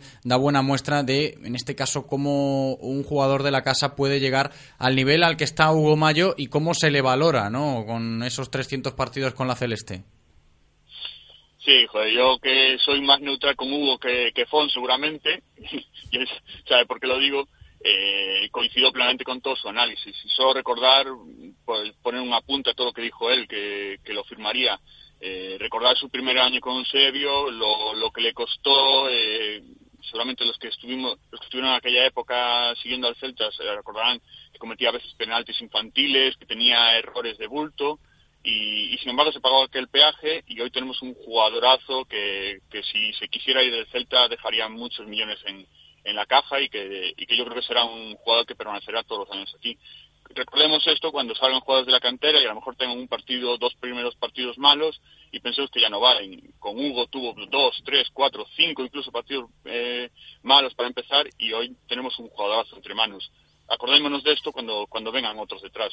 No, sí que está claro que la paciencia siempre tiene que ir de la mano de estos canteranos. En el caso de Hugo ha salido bien y muchos otros nombres que han pasado también por estas situaciones, ¿no? Balaídos impaciente, evidentemente, que es un público exigente y condenan a veces este tipo de situaciones, pero si son jugadores de la casa también habría que tener esto en cuenta. Mira cómo ha salido el caso de, de Hugo Mayo, donde hoy celebramos los 300 partidos del gran capitán con la camiseta del Celta. Fon. No, hablando de canteranos pitados, acabo de ver esta mañana mientras hacía las encuestas a Tony Dovale, que fue pues eh, muy pitado en Balaídos, no se tuvo paciencia cuando Luis Enrique decidió ponerlo de lateral carrilero y, y me, me, acordé, ¿no? Justo de eso, pues, de los pitos que se le hacía a Tony y no hubo esa paciencia y como dice David, hubo el caso de Hugo, que hubo pitos, el caso del gato de Catoira hasta hace cinco jornadas todavía había run run cuando tocaba Ah, el está claro que Balaídos no es el Bernabéu, pero la exigencia Sí. también está. ¿eh? Pero ahí yo creo que se ahí hay que hacer un poco de, desde mi punto de vista, aquí rompo una, una lanza a favor de, de los canteranos. Creo que la afición del Celta debería, eh, no sé cómo decirlo sin, sin que suene mal, pero valorar un poco más lo que, lo que tenemos y lo que sale de la madroa antes de, de pitar. Ahí está, te ha quedado perfecto. No es nada mal. Espero que no haya hecho daño. Muchísimas gracias, chicos, como siempre, por este ratito agradable de tertulia. David Penela, un abrazo muy grande, gracias. Un abrazo, chicos. Fon García, muchas gracias también. Hasta mañana, Fon. Hasta mañana, chicos. Y hasta aquí la información diaria del Celta, de la mano de Codere Apuestas y Grupo Comar. Si quieres apostar a tu equipo favorito, di Codere Apuestas. Si quieres tener cientos de mercados a tu disposición, di Codere Apuestas. Si quieres apostar online o en un local con tus amigos, di Codere Apuestas. Si quieres cobrar tu dinero al instante, di Codere Apuestas. Juega en un grande, apuesta en Codere. Juega con responsabilidad. Ven a nuestro espacio de apuestas Codere en Bingo Royal del Grupo Comar en Avenida García Barbón 3436. Radio Marca, el deporte que se vive. Radio Marca. ¿Te imaginas poder personalizar tu Nissan Juke como si estuviera en tu PlayStation? Nosotros sí. Por eso hemos creado el Nissan Juke GT Sport PlayStation Edición Limitada, porque hay emociones que superan los límites de la realidad. Ven a tu concesionario y descubre la gama Nissan Juke desde 12.900 euros financiando con Magic Plan 3D de RCI Bank. Nissan Innovation That Excites. Rofer Vigo, carretera de Madrid 210 en Vigo, Pontevedra.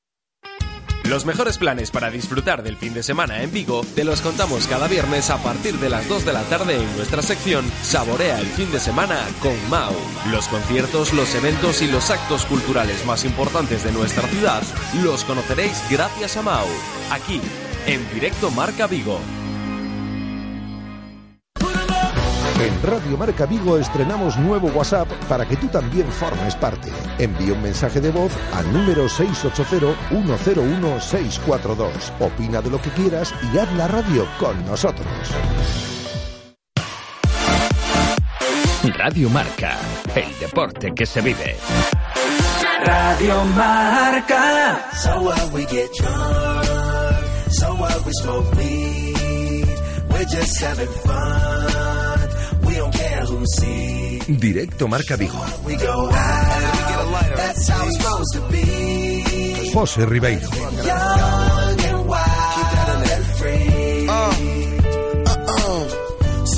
Bien, pues vamos a continuar en directo Marca Vigo hablando del Real Club Celta, pero ya no de la actualidad del primer equipo, sino en clave cantera, todo lo que ha sucedido con las categorías inferiores que ya van terminando sus temporadas y evidentemente con lo que sucede en cuanto a la situación que pasa el Celta B, ¿eh? muy emocionante la segunda división B, que todavía queda una jornada y se presenta, lo dicho, muy, muy emocionante. De todo esto hablaremos enseguida con Berto Carballo y Edgar Garrido en nuestra sección de canteiraceleste.com. El mejor análisis de nuestra cantera tras el fin de semana llega de la mano de canteiraceleste.com con Berto Carballo y Edgar Garrido.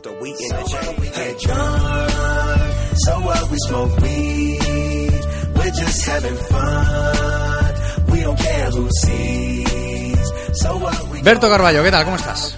Muy buenos días. Bienvenido Berto, también hoy en el estudio, así da gusto, Edgar Garrido. ¿Qué tal Edgar? Hola José, buenas. ¿Qué tal chicos? Bienvenidos porque tenemos varias cosas de las que hablar. Hoy unas poquitas menos que lo habitual porque es evidente, ya estamos llegando al final de la temporada en muchas categorías inferiores del Celta, pero con mucha chicha, por así decirlo, hablando mal y pronto, y pronto, perdón, de lo que pasa con el Celta B, porque Hemos llegado ya a la última jornada que se va a jugar el domingo que viene en Segunda División B y muchas cosas en juego. Eso sí, viene de caer el conjunto filial celeste este fin de semana, Berto.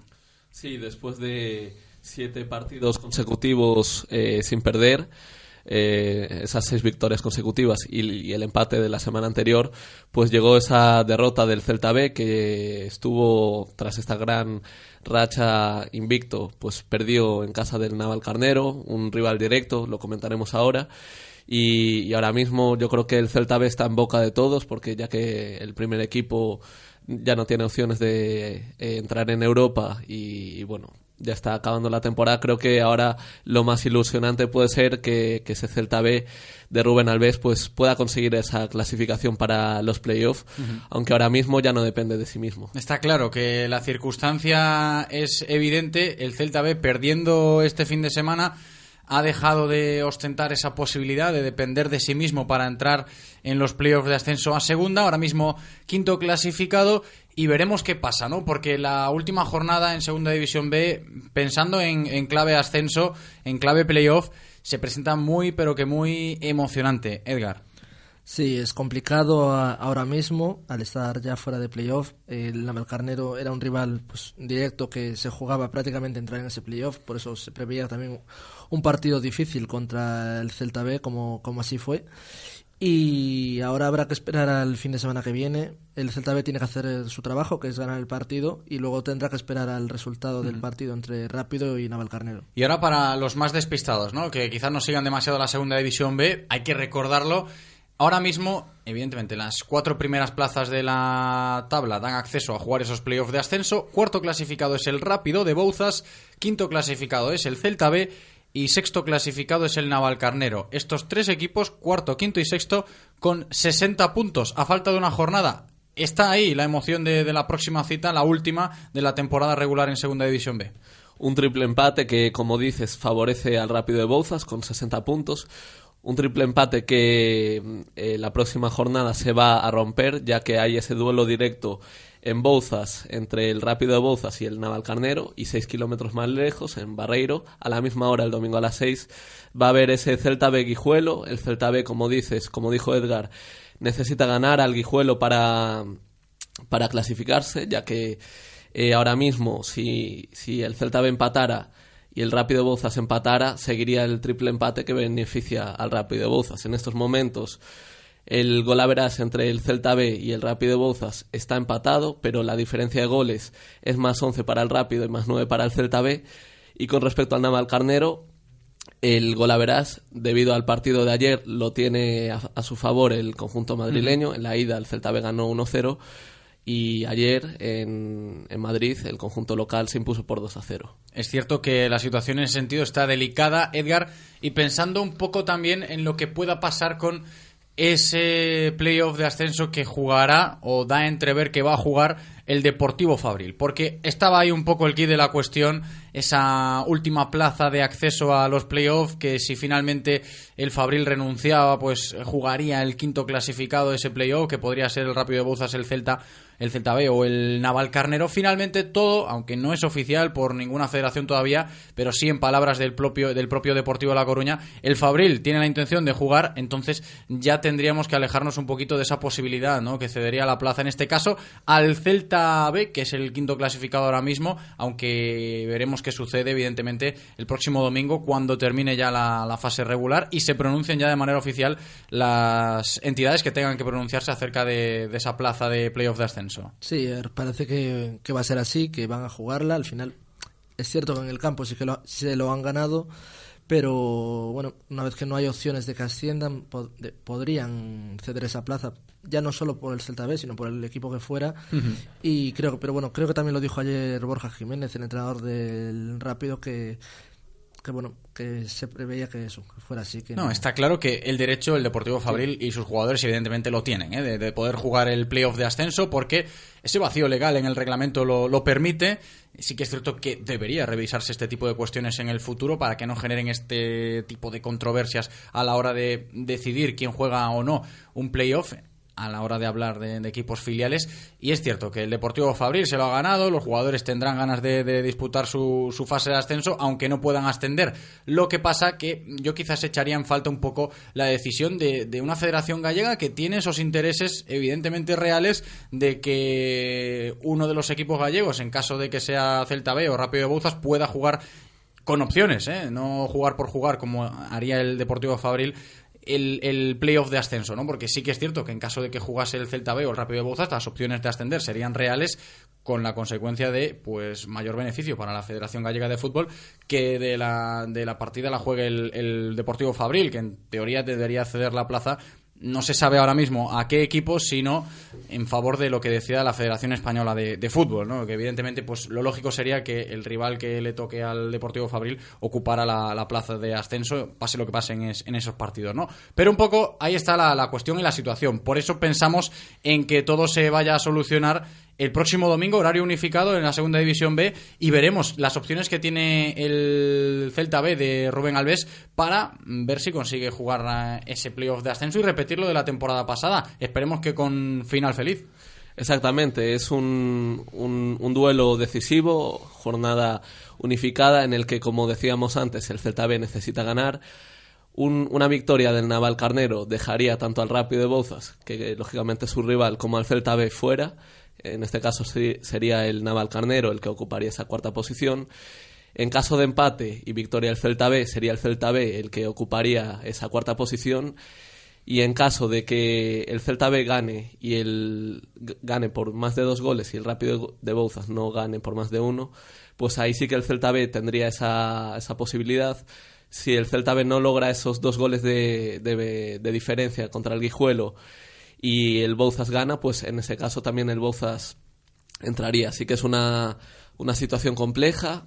Mm, ahora mismo el Rápido Bouzas, como es el rival que ocupa ahora mismo la cuarta posición y el hecho de que es local, yo creo que es el favorito en estos momentos. Pero bueno, va a ser una jornada apasionante. Y en cuanto a lo que comentábamos del, del Deportivo Fabril, pues hombre, el sentido común dice que si el, el primer equipo, en este caso el Deportivo, va a jugar en segunda división el año que viene, lo, lógico es que el Deportivo Fabril no pudiese jugar el, el playoff de ascenso. Pero por otra parte, es un, un debate complejo, porque si como en otros años, por ejemplo, sucediese algún descenso de categoría de primera división, claro.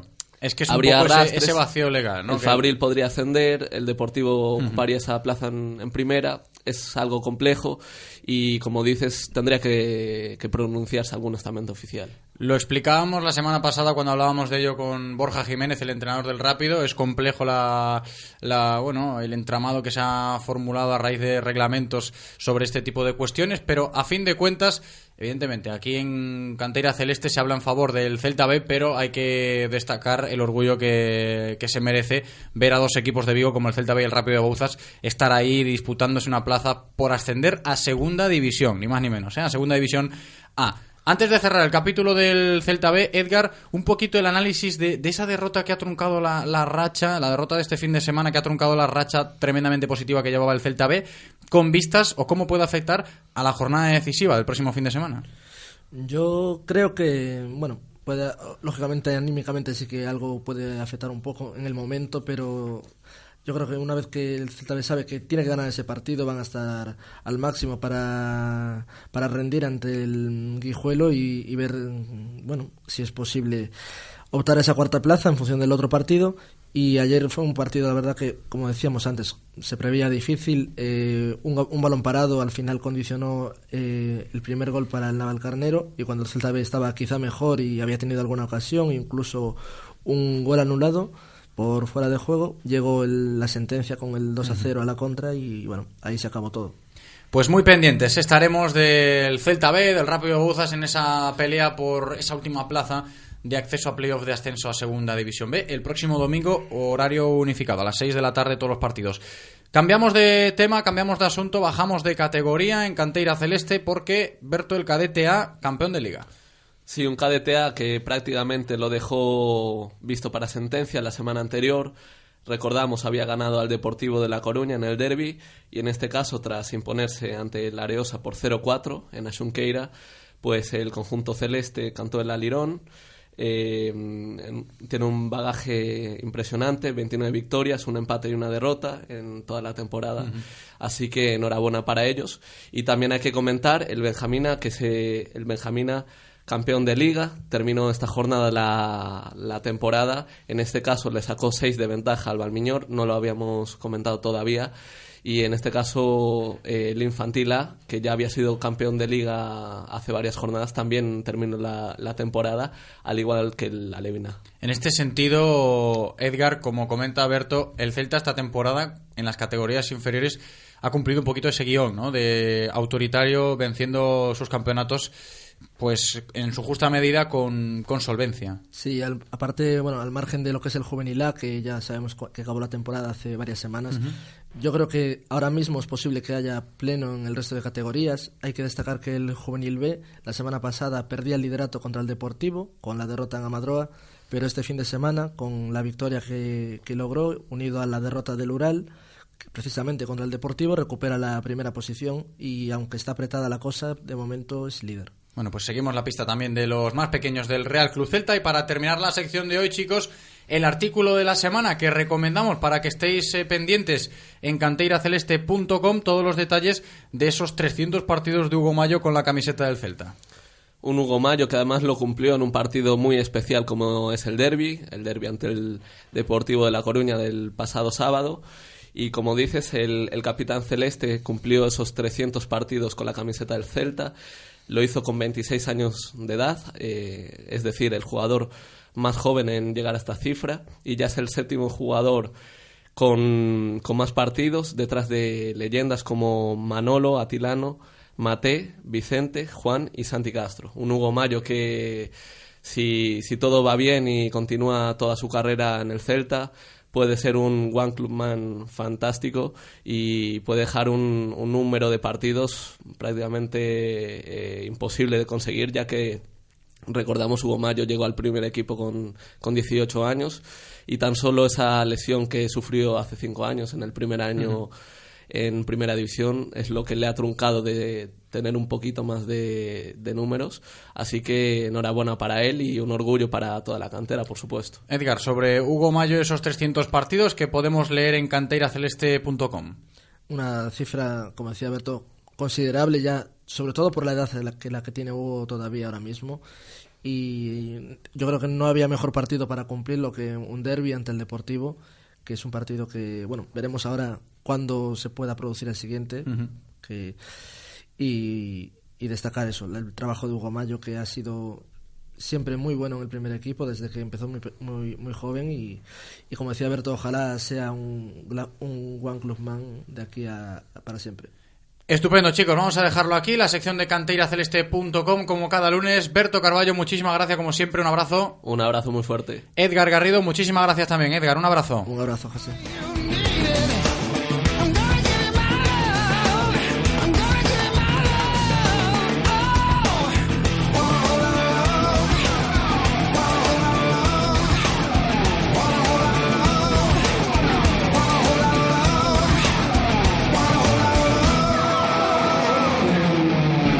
Dos y media de la tarde y seguimos en directo Marca Vigo con el fútbol de Segunda División B. Antes analizando la situación del Celta B y ahora mismo nos toca abordar la situación por la que está pasando el Corucho. Ayer perdió en el campo de Bao ante el Fuenlabrada y ya no depende de sí mismo para mantener la categoría. El próximo domingo, última jornada de liga, se van a jugar la vida, hablando claro, contra el Sanse para no descender a tercera división. Está con nosotros ya el capitán del Corucho, Antón de Vicente. ¿Qué tal? ¿Cómo estás? Hola, bueno, pues es un día complicado, la verdad. Eso te iba a comentar. Complicada la situación del Corucho. ¿Cómo está el equipo, cómo está el vestuario, Antón, después de la derrota de ayer? Pues ahora, ahora mismo anímicamente muy tocado, porque la verdad es que nos enfrentamos ante un gran rival. eh, Creo que los deberes había que haberlos hecho eh, mu- mucho antes y, y la situación en la que estamos, estamos está claro que, es- que estamos ahí metidos por méritos propios, ¿no? No, no hemos sido capaces de, de solucionar algo que, que venía avisándose desde, desde hace tiempo y en vez de ser precavidos y, y pegar a Reón bastante antes, pues eh, lo, lo hemos intentado pegar ayer y ayer nos ha tocado jugar ante un rival que, que para mí es de otra categoría, que está tercero por circunstancias o porque los demás rivales han sido mejores, pero que tiene jugadores que han jugado en segunda la mayoría, que podrían estar en segunda perfectamente ahora mismo. Bueno, ya no vamos a hablar de las circunstancias las que viajan o las que no viajan, pero ayer ayer fue fue prácticamente imposible eh, soplarles en, en la nuca y intentar crearles una ocasión de gol. Han estado perfectos, han estado mejor que nosotros, nos han ganado, que, que se, se podía presumir como lo normal. Y a partir de ahí pues nos vemos en una situación que ya no dependemos de nosotros mismos y que y que necesitamos ganar porque si no me equivoco de las últimas seis jornadas llevamos cinco derrotas y una victoria y así lo que va a marcarte la clasificación es que vas a ascender.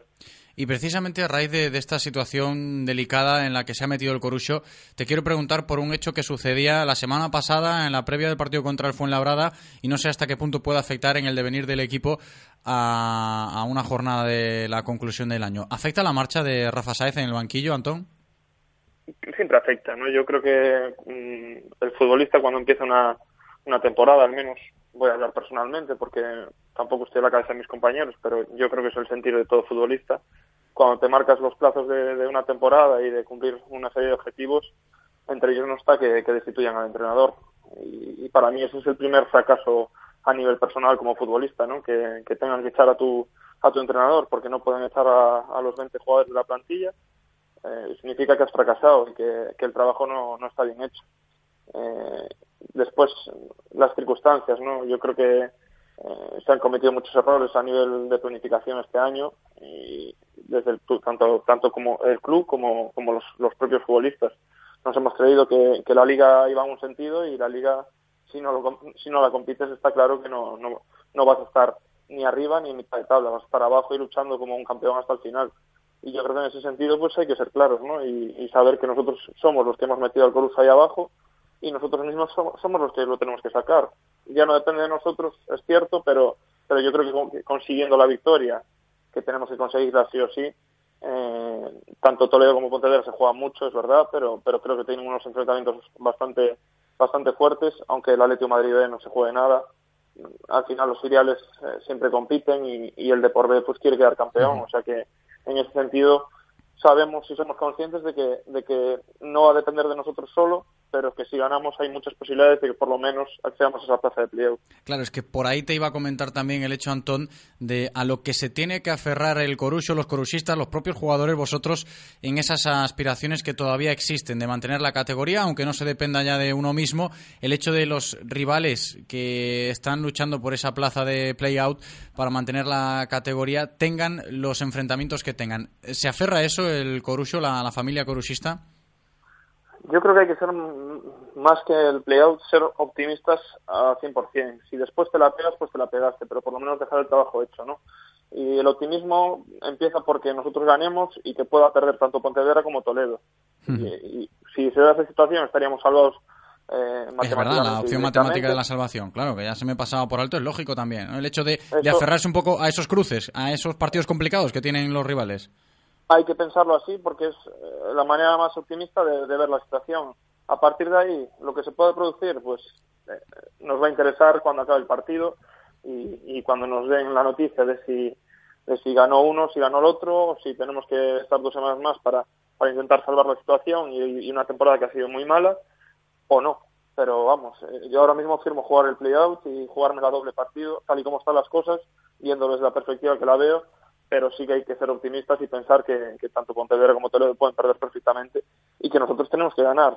Eh, es verdad que no dependemos de nosotros mismos, pero, pero todo pasa porque nosotros hagamos nuestro trabajo y nuestro trabajo es, es conseguir los tres puntos en Madrid y que nos digan desde tanto desde banquillo como desde fuera cómo van los resultados y tener esa esperanza de que, de que podamos por lo menos luchar hasta el final y, y intentar salvar al Coruso, que yo creo que es una institución que se lo merece, eh, como todas, pero si cabe especialmente más por el año que hemos pasado y por todas las malas noticias que hemos tenido este año.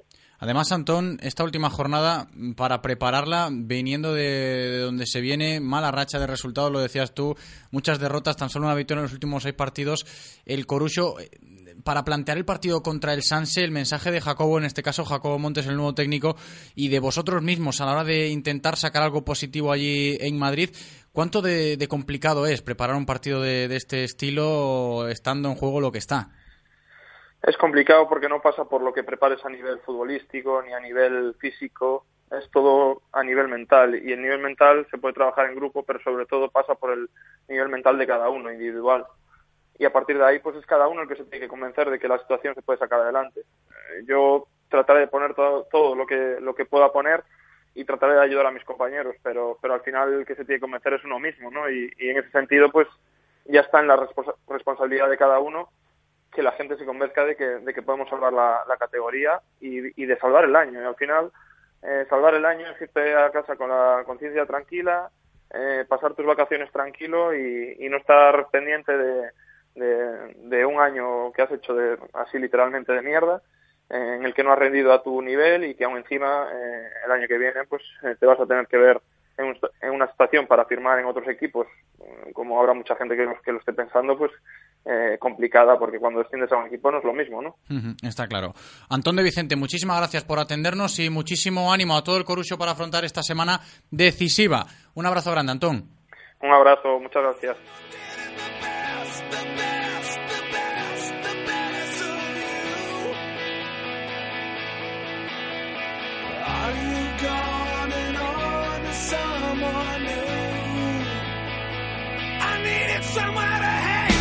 Cambiamos radicalmente de tema del fútbol a la gimnasia rítmica, porque el Trofeo Ciudad de Vigo se disputó este pasado fin de semana en el pabellón de Astravesas. El Club Maniotas de Vigo fue el encargado de organizar un torneo que alcanzó ya su tercera edición bajo el nombre de la Ciudad Olívica. Fue el sexto bajo la organización del Club Vigués, hay que decirlo, que también le dio nombre a las tres primeras ediciones. Buen ambiente el que se vivió en Astravesas con gimnasia rítmica de mucho nivel y con el alcalde Abel Caballero culminando la fiesta en la entrega de premios. Y vamos a hacer balance de lo que nos ha dejado este Ciudad de Vigo de gimnasia rítmica, charlando durante los próximos minutos con la presidenta del Club Maniotas, Paula García. ¿Qué tal, Paula? ¿Cómo estás? Hola Paula, encantados de recibirte para que nos cuentes un poquito el ambiente, ya de por sí fue muy bueno, ¿no? De, este trofeo Ciudad Vigo de gimnasia rítmica y todo lo que nos ha dejado. Pues la verdad que sí, eh, hubo bastante público, una influencia de unas 500 gimnastas y, y bueno, este año tuvimos por parte de algunos patrocinadores pues regalos para un sorteo que hicimos, el cual fue muy divertido y como colofón final pues nosotros al acabar nuestros tro- torneos siempre hacemos un, una especie de una especie de baile final en la que bajan los padres y las gimnastas y de hecho el alcalde se quedó a verlo y la verdad que fue Ujú. muy gracioso. muy Además, bien. además, Paula, el hecho de, de cómo ha transcurrido el torneo, el Trofeo Ciudad de Vigo de Gimnasia Rítmica, se puede hablar hoy que la gimnasia rítmica viguesa está gozando de muy buena salud. Pues sí, la verdad que sí, estamos muy contentas. Ahora empiezan las fechas más importantes con nuestras gimnastas de nivel nacional. Eh, la próxima semana pues ya tenemos el campeonato gallego y, bueno, vamos a por todas, a intentar que se clasifiquen todas y a lucharlo y a intentar alcanzar una buena posición. Este fin de semana también tengo que decir que nuestra gimnasta Silvana Longa se desplaza a Cáceres para el Campeonato Nacional de, en Edad Escolar. Así que todo nuestro apoyo y, y a tope, con las pilas muy cargadas. Hombre, claro, evidentemente no puede ser de otra manera. Enseguida te sigo comentando por el hecho de los planes que tiene el Club Maniotas en los próximos días, las próximas semanas, pero antes, haciendo hincapié en ese trofeo Ciudad de Vigo de gimnasia rítmica, Paula, también cómo ya no solo la gimnasia rítmica en sí, ¿no? de la buena salud de la que hablábamos aquí en nuestra ciudad, sino el torneo como organización, como propio evento, también evoluciona o ha evolucionado favorablemente. Parece que sigue esa buena línea. Sí, sí, sí.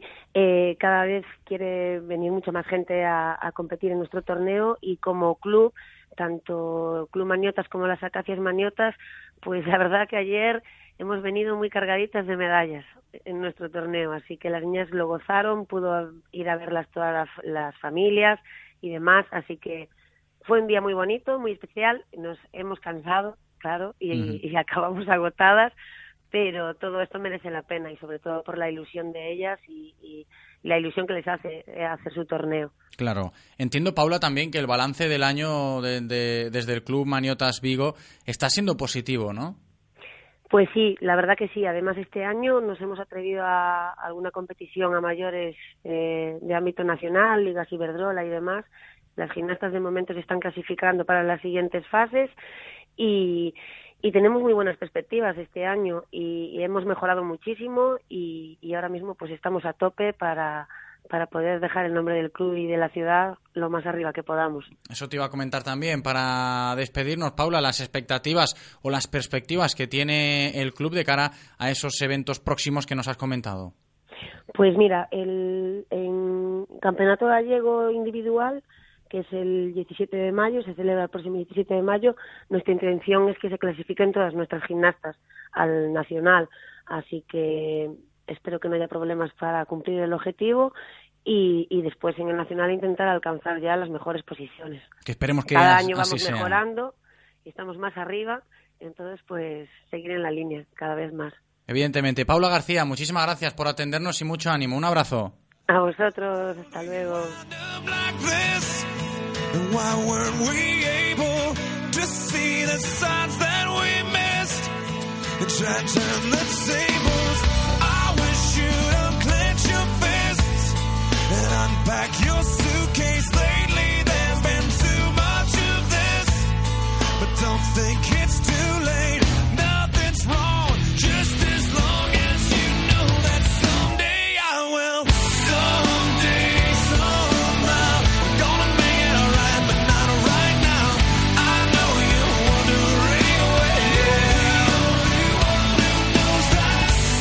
Y continuamos ahora recibiendo en nuestro estudio a Francisco Díaz y a Paco Bello, integrantes del Club Deportivo Tamiar de la Asociación de Familias de Personas con Parálisis Cerebral, para comentar con ellos la situación actual del club y de cómo han finalizado también este año la Liga Gallega de Bocha pensando en el Campeonato Nacional. Creo que ahí están las metas de los chicos del Tamiar. Francisco Díaz, ¿qué tal? ¿Cómo estás? ¿Qué tal? Bienvenido, Fran. Paco Bello también con nosotros. ¿Qué tal, Paco? ¿Qué tal? Buenas tardes.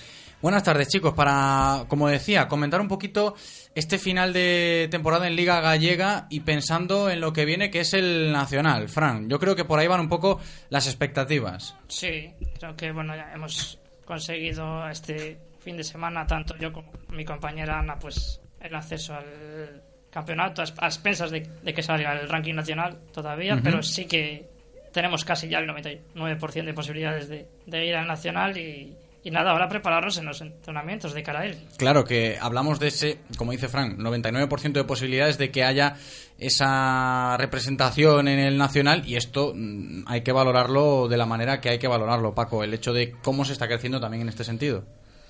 Sí, la verdad que llevamos un par de añitos en un nivel muy bueno, tanto bueno, en Galicia, en Galicia como en España. Eh, tanto Fran como su compañera Ana tienen un buen ranking nacional en estos momentos, están sexto y octavo.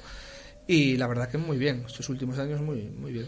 Y este año, hablando de- del propio Club Deportivo Tamiar, Fran, evidentemente hoy hablamos de la conclusión de la Liga Gallega, ¿no? Pero ya no solo ciñéndonos a la Liga Gallega, sino a, todo lo que hay detrás del club. La valoración, ¿cómo está yendo el curso? Bien, muy positiva yo creo. Tenemos eh, en la sección de slalom tenemos nuevos deportistas en otras categorías. Están entrenando con nosotros, están todos clasificados o estamos todos clasificados también para el campeonato de España y bueno, seguimos creciendo. Que esa es otra cuestión. Como dice Fran, seguimos creciendo en este sentido porque a nivel de efectivos, ¿cómo está la situación, Paco? Evidentemente, creciendo, como dice Fran, pero se ha notado, ¿no? Se ha notado ese, ese impulso. Sí, bueno, eh, por una parte nos lo hemos buscado nosotros, eh, pues a base de ciertos contactos y bueno, sí, estamos creciendo. En la parte de slalom, sí que es verdad, eh, seguimos con el mismo número de deportistas en bocha, que es la, el deporte ahora que se está quedando un poco más flojillo, pero bueno, bien, este año bastante bien. Dice que la bocha flojilla, en este sentido, Paco. Pero bueno, como dices tú, Fran, a, a expectativas nacionales también se puede tirar un poquito por la bocha, ya no solo por el slalom, que quizás sea un poco el punto fuerte del Tamiar. Sí, bueno, esperamos quedar lo más alto posible en el campeonato de España. Intentar pues mantener los resultados del año pasado, si no se pueden mejorar.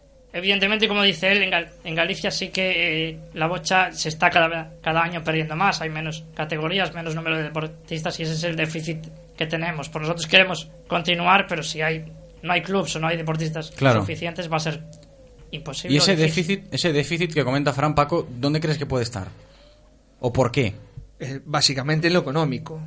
O sea, no hay otro no hay otro motivo, creemos o pensamos, sino que eh, es un son deportes eh, al fin y al cabo caros, que se necesita un material muy específico y donde resulta, pues eso, eh, difícil de encontrar y a unos precios muy elevados. Entonces, eh, simplemente hacer licencias, todas las licencias de, que conlleva, técnicos, árbitros, jueces, porque Depende, dependemos también de jueces y árbitros de boche slalom que sean de los clubes o para que se- nos eche una mano. Al final hace una cantidad importante de Claro. económica la- eh, anualmente para dos deportes. Sí, Ah, hablábamos del, del slalom y la bocha, que estamos descubriendo cómo el curso evoluciona favorablemente para el Club Tamiar, el Club Deportivo Tamiar aquí en, en Vigo, Fran, pero ya volviendo a, a ese contexto, a ese marco de expectativas nacionales que os habéis propuesto, el nivel de, de estos dos deportes adaptados del slalom y la bocha, fuera de Vigo, fuera de las fronteras gallegas, ¿cómo lo, cómo lo podéis valorar o cómo lo estáis viendo también? enorme. No, yo creo que, hombre, a nivel eh, bocha te puedo decir que hay gente que, pues eso, va a europeos. Hay un, hay un europeo ahora en julio en Póvoa do Varzín, aquí en Portugal al lado. Hay gente a nivel nacional que va con la selección, que va ah, con sus países, tanto con España como con otros países, que hay muchísimo, muchísimo nivel. En, esla- en slalom también, también. Nosotros quizá en Galicia somos de lo mejor que hay en slalom, ¿no? En, en alguna categoría. Pero en bocha sí que hay un, un nivel superior, yo creo, de momento. Estamos ahí sexto, octava, como decía él, pero estamos ahí entre, entre los 10 mejores, pero hay, un, hay mucha calidad. Que eso también es gratificante, ¿no? Como dice Fran, o, o buscar ahí el incentivo para seguir en esta línea positiva de la que hablábamos aquí. Sí, claro, a ver, es un poco también la bocha, como hablaba Frank y como decíamos que estamos un poco en decadencia a nivel gallego, es un poco el, el aliciente para continuar, el poder ir a un campeonato de España, enfrentarnos a gente que va a mundiales, que está peleando por eh, puntos de cara para Olimpiadas y bueno, pues estar con esa gente, con seleccionadores, eh, con otros clubes, pues hombre, es un objetivo bastante importante de cara a, entrenar y a competir aquí en Galicia. ¿y en el Tamiar se plantea ese marco paralímpico algún día o no? ¿Cómo lo estáis viendo eso? Difícil. Difícil, pero bueno. Difícil, hombre, evidentemente. mm, si me viene una convocatoria con la selección española ahora, no le voy a decir que no, evidentemente. Evidentemente. Pero bueno, es, es, es complicado. Hay gente que le dedica mucho tiempo, muchos entrenamientos, muchas horas, y que tienen mucho mejor material también. Evidentemente, cada, cada, cada club se molda a sus deportistas, o cada deportista a su club. Claro, no, evidentemente, pero los objetivos de- del club entiendo que siguen esa línea de crecimiento de la que llevamos hablando desde que comenzamos ahora mismo a, a charlar aquí en directo Marca Vigo. Sí, a ver, en la bocha es más difícil porque, bueno, sí que somos un club un poco y una liga autonómica un poco más humilde, por así decirlo, pero en el slalom, que ahora se está haciendo un proyecto internacional desde la Federación Española de. Deportes de PCs, eh, sí que hay un proyecto europeo del que somos, de que somos partícipes, el Club Deportivo Tamiar, tanto eh, mi compañera Bianca como yo como técnicos, y en estos momentos están pues eh, Nacho y Ana, que forman parte de esa selección española que se está creando ahora para poder eh, exportar el slalom al resto de Europa eh, y empezar un proyecto europeo para que vaya creciendo más.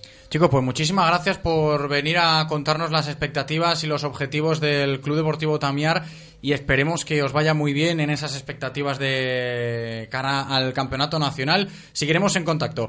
Fran Díaz, muchísimas gracias por venir. Un abrazo, Fran. Paco Bello, muchísimas gracias también. Un Yo, abrazo. Muchas gracias y una cosita Sí, solo, claro. que es eh, agradecer a todos nuestros voluntarios y toda la gente que nos apoya y gracias a nuestros deportistas por seguir ahí al pie del cañón. Por supuesto, y que sigan, ¿eh? Y que sigan ahí porque sigan sin ellos años. tampoco sería posible. Gracias, chicos. Consejos publicitarios y a la vuelta encaramos la recta final del programa de hoy.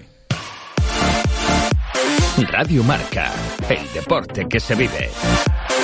Radio Marca. ¿Conduces o disfrutas conduciendo? En Autorosas no solo vendemos coches, vendemos experiencias para aquellas personas que viven la conducción como un placer y no como un simple desplazamiento. BMW, Mercedes, Audi, Porsche, Autorosas. En carretera de Madrid después del seminario. 35 años de pasión nos avalan. Sponsor oficial del Real Club Celta de Vigo. Autorosas. Disfruta conduciendo. Aquí los Big Fridays de Mediamar. Las mejores marcas nos felicitan por nuestro aniversario con las mejores ofertas, como una PS4 de 1 tera con el FIFA 18 y dos mandos DualShock por 319 euros. Mediamark.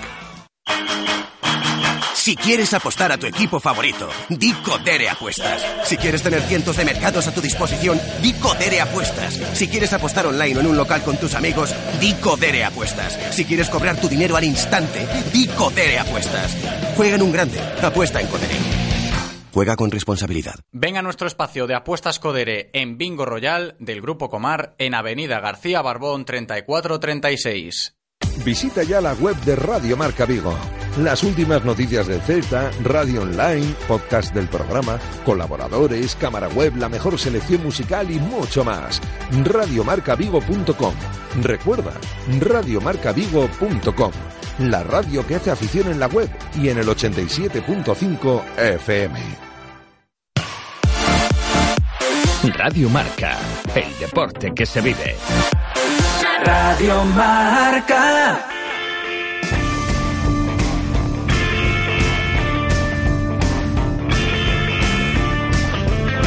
Directo Marca Vigo. José Ribeiro.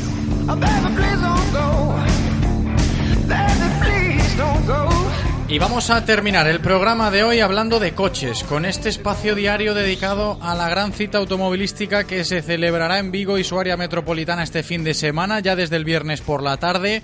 Hablamos del Rally Rías Baixas y aquí en Radio Marca Vigo todos los días de esta semana tendremos este espacio bajo el cartel de Semana Especial Rally Rías Baixas y a golpe de lunes calentando motores recibimos al presidente de la escudería Rías Baixas, organizadora de la prueba, Fernando Mourinho. ¿Qué tal? ¿Cómo estás? Bienvenido. Hola, buenas tardes. Bien, ¿y vosotros? Muy buenas tardes, Fernando. Pues con muchas ganas ¿eh? de volver a vivir un Rally Rías Baixas aquí en nuestra ciudad. ¿Cuánto ha costado, no, Fernando, retomar la, la gran cita automovilística aquí de la ciudad olívica? Bueno, pues la verdad que sí, llevamos dos años sin hacerlo y la verdad que estamos espoleando diferentes formas por ponerlo en marcha de nuevo, porque creemos que es una pena que un evento de con medio siglo de historia desapareciera. Y bueno, gracias a- al grupo Recalvi que está patrocinando la prueba y al Consejo de Vigo, la Diputación de Pontevedra, pues yo creo que vamos a ponerlo, creo no, está ahí ya para un año más ponerlo en marcha y que esta cita no, no vuelva a desaparecer de- del calendario. Sí que es cierto que, que se nota un poco la, la demanda que había ¿no? de Rally Rías Baixas y entiendo que desde la organización el esfuerzo ha sido grande para intentar devolver a Vigo y a su área metropolitana una cita automovilística que, hombre, es un clásico ya en, en la zona. Sí, sí, la verdad es que eh, tan pronto presentamos de nuevo el proyecto, todos los, todos los concellos por donde pasa la prueba, eh, empezando por, el por nuestro concello, el de Vigo, por supuesto, y los demás pues eh, han acogido el proyecto muy ilusionados y nos han recibido con, con los brazos abiertos y ahora que, que muy contentos, ¿no? Porque está todo el mundo, eh, tanto a nivel vecinos, por donde pasan los tramos y demás, eh, bueno, eh, ilusionadísimos con que el rally vuelva y demás. Y después ya no quiero decir nada a nivel de, de participantes, que yo creo que se ha batido un récord en número de participantes y sobre todo en la prontitud con que se han cubierto esas plazas que teníamos dispuestas, los 150 como máximo, que bueno, teníamos un mes para hacerlo, según la reglamentación, y en día y medio pues se, se han cubierto esas 150 plazas. Entonces eso quiere decir que por parte de los participantes pues también hay hambre de rías, ganas de volver a que este rally esté ahí de nuevo, ¿no? Y participar en él, como se lleva haciendo durante muchísimos años, pues muchísimas generaciones de, de aficionados. Claro, está muy clara la postura de, de demanda que yo comentaba, ¿no? El hecho ya no solo por la afición a los rallies aquí en la zona, sino también a los propios participantes, que el dato es estremecedor, ¿no? De que en día y medio el plazo de inscripción de 150 participantes en el rally se haya cumplido. Eso da buena muestra de, las ganas que hay de, Rally Rías Baixas y desde la organización también se tiene muy, muy en cuenta, ¿no? El trabajo también está ahí para intentar agradecer a toda la gente que se ha volcado con la vuelta del Rías. Claro, está claro. Nosotros eh, estamos, son, son esos momentos que cuando los ves y ves que en ese desplazo de día y medio eh, se ha cubierto esa, la participación que teníamos prevista, pues te da fuerzas para decir, concho, pues mira, lo que estamos haciendo, la, gente tiene ganas de él, el público nos ha desbordado a llamadas, a felicitaciones, porque bueno, eh, por ponerlo en marcha y todo, todo esto, pues te, ayuda a, a seguir trabajando, porque la verdad que no es fácil sacar una prueba de estas adelante cuando tienes ese día en la carretera más de 600 personas trabajando. Pero bueno, muy ilusionados, con, pensando ya a lo mejor que todo sea un éxito este fin de semana y ya empezando a dar vueltas, pues si cabe para el año que viene. Lo que queremos en este momento es que arrancar de nuevo con él, que arranque bien Claro. y, y que tenga un futuro, un gran futuro, que es lo que, lo que queremos todos. Arrancar va a arrancar el viernes por la tarde, ¿eh? desde la Puerta del Sol, aquí en Vigo. Toda la gente que quiera conocer un poquito la esencia o retomar esta esencia de Rally Rías Baixas, desde la Puerta del Sol, la salida del rally el viernes por la tarde y luego pues los tramos, ¿no? Gondomar, Mondariz, Sabasans, que, que van a ser de la partida también, Salceda, Porriño, evidentemente muchos concellos involucrados también en la prueba. Y antes de despedirnos, Fernando, te quería comentar una curiosidad a nivel de organización, porque los más nostálgicos del Rías quizás echaban en falta ese llamado tramo espectáculo, ¿no? Que Vigo también podía vivir en la zona del Castro, que era bastante clásico, sino también en su momento fue en las inmediaciones de, de la avenida de Samil, ese tramo espectáculo que este año se ha perdido. Bueno, no, no es que se haya perdido. Nosotros, eh, el planteamiento a nivel de, de reglamentación del Campeonato Gallego, eh, los rallies en dos días no están contemplados. Ya estamos haciendo el viernes por la tarde, una vez que salgan de la Puerta del Sol a las 19 horas, un tramo en Gondomar, que no es un tramo espectáculo en sí, que es un tramo de, montaña, pero eh, sí que lo que nosotros echamos de menos es poder hacer el, el o sea, el rally en, en dos jornadas, ¿no? que sería viernes, sábado, como lo hacíamos anteriormente, y entonces sí, el viernes por la tarde tendríamos tiempo pues para hacer un tramo espectáculo en la ciudad, como habíamos hecho antaño, y hacer un tramo pues en, en el monte como lo estamos realizando. Y de esta forma pues también el sábado acabar con una entrega de premios a una hora más prudente de lo que vamos a hacer este año, que será sobre las 12 de la noche, pues acabar con una entrega de premios en la misma Puerta del Sol, pues sobre las 6, 7 de la tarde, que es creo que es la hora oportuna. Pero bueno, en este momento la reglamentación del, del Campeonato Autonómico no lo prevé. De cada año que viene ya hemos hablado con el presidente para que este cambio sea posible. Y sigamos pensando ya en el año, en el 19, pues seguramente Claro, de momento- a, a que sea de esa forma. de Ahora momento, vamos a arrancar con a este, vamos a darle este. futuro y después ya, ya pensaremos en, en, otras, en otros formatos más apropiados, que es lo que queremos. Lo seguiremos disfrutando a lo largo de toda esta semana aquí en Radio Marca Vigo con invitados especiales con vistas a ese rally Rías Baixas. Fernando Mourinho, presidente, muchísimas gracias y a disfrutarlo. Un abrazo. A vosotros por vuestro interés. Gracias.